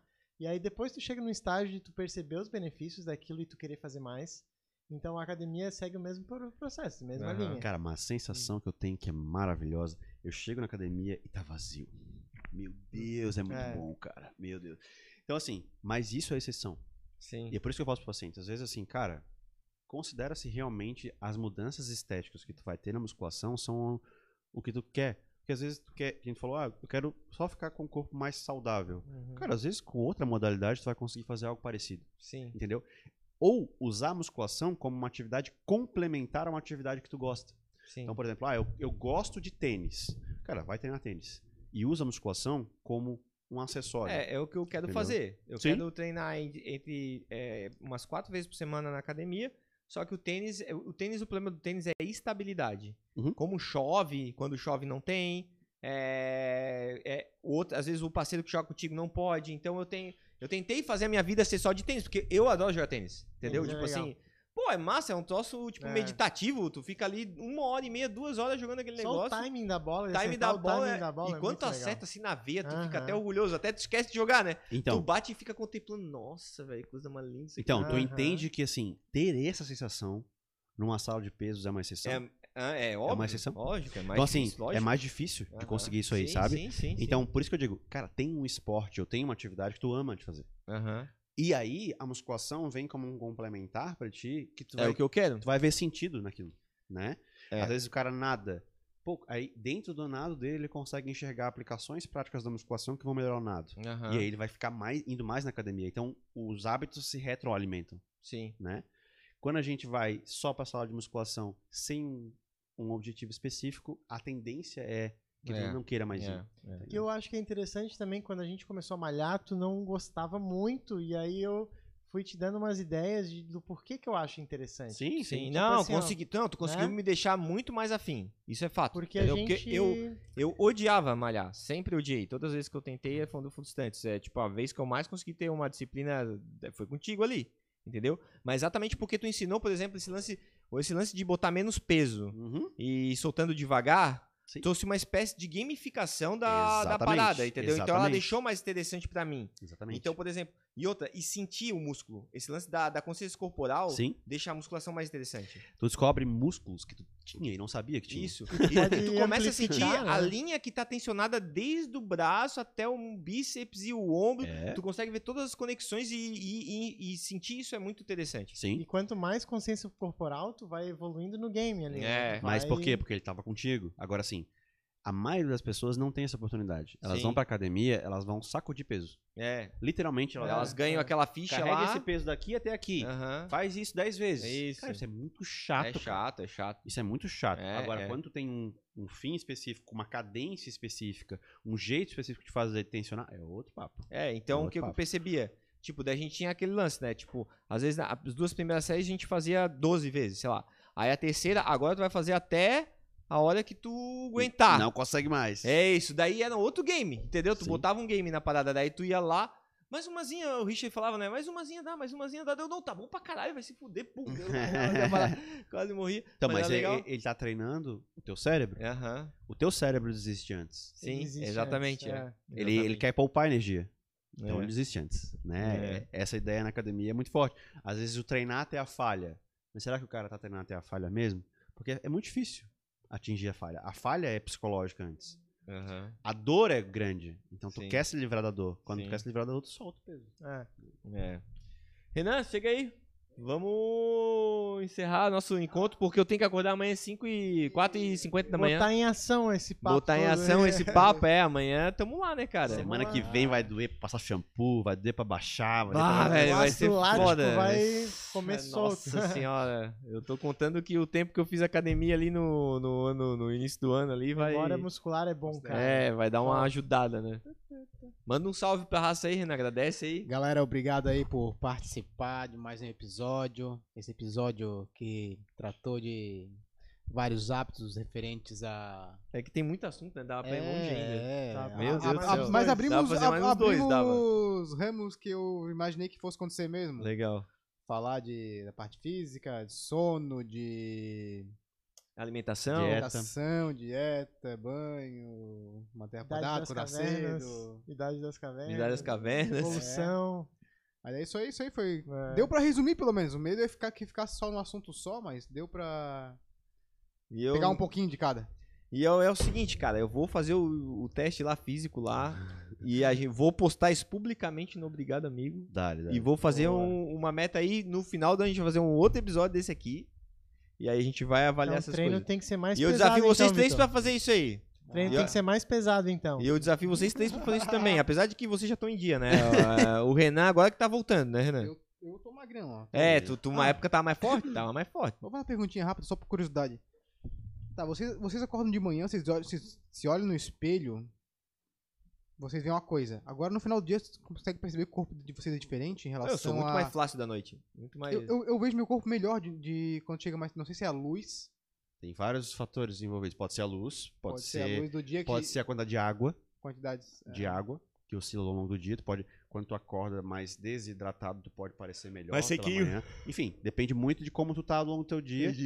E também depende da tua alimentação. Uma alimentação rica em sódio, por exemplo, vai reter mais. Ao longo do dia existe uma oscilação de água. É. Pode va- variar até um quilo, quilo e meio. Legal. Mas não pensa, em relação a.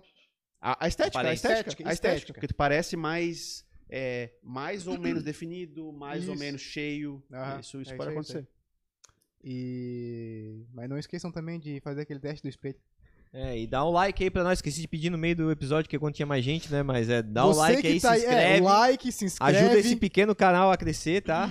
Ah, e ativa o sininho também ali. Ativa o sininho. E outra Isso. coisa, comenta. Não, já é do Obrigado Amigo já. Comenta, porque se não comentar, o YouTube não manda os vídeos pra vocês. Ah, Ó, e o desafio, ó, faça aquele teste do espelho, tente ficar se olhando durante 5 minutos, depois no comentário, comenta o que, que você achou. É isso aí. Vai muito louco. Richard, dá um salve pra rapaziada aí, dá um tchau. Ô, pessoal, seguinte, eu preciso da ajuda de vocês pra cobrar o Vitor na academia agora. Me ajudem. Eu preciso também da ajuda de vocês pra me cobrar na academia, porque eu, pra me trair, eu Cada rapidinho. like vai ser um quilo a menos. Um quilo. Porra, não, não pode. Vai dar negativo. Tá a negativo. É um dedo a menos da medida da tetinha do Vitor. É isso, pode ser. Porra, tá foda, cara, essa banha aqui. É isso Então é aí. isso aí, pessoal. Valeu. Boa Valeu, noite. obrigado, pelo amigo. convite. Vocês são os amigos. Isso aí, valeu. Show. Falou.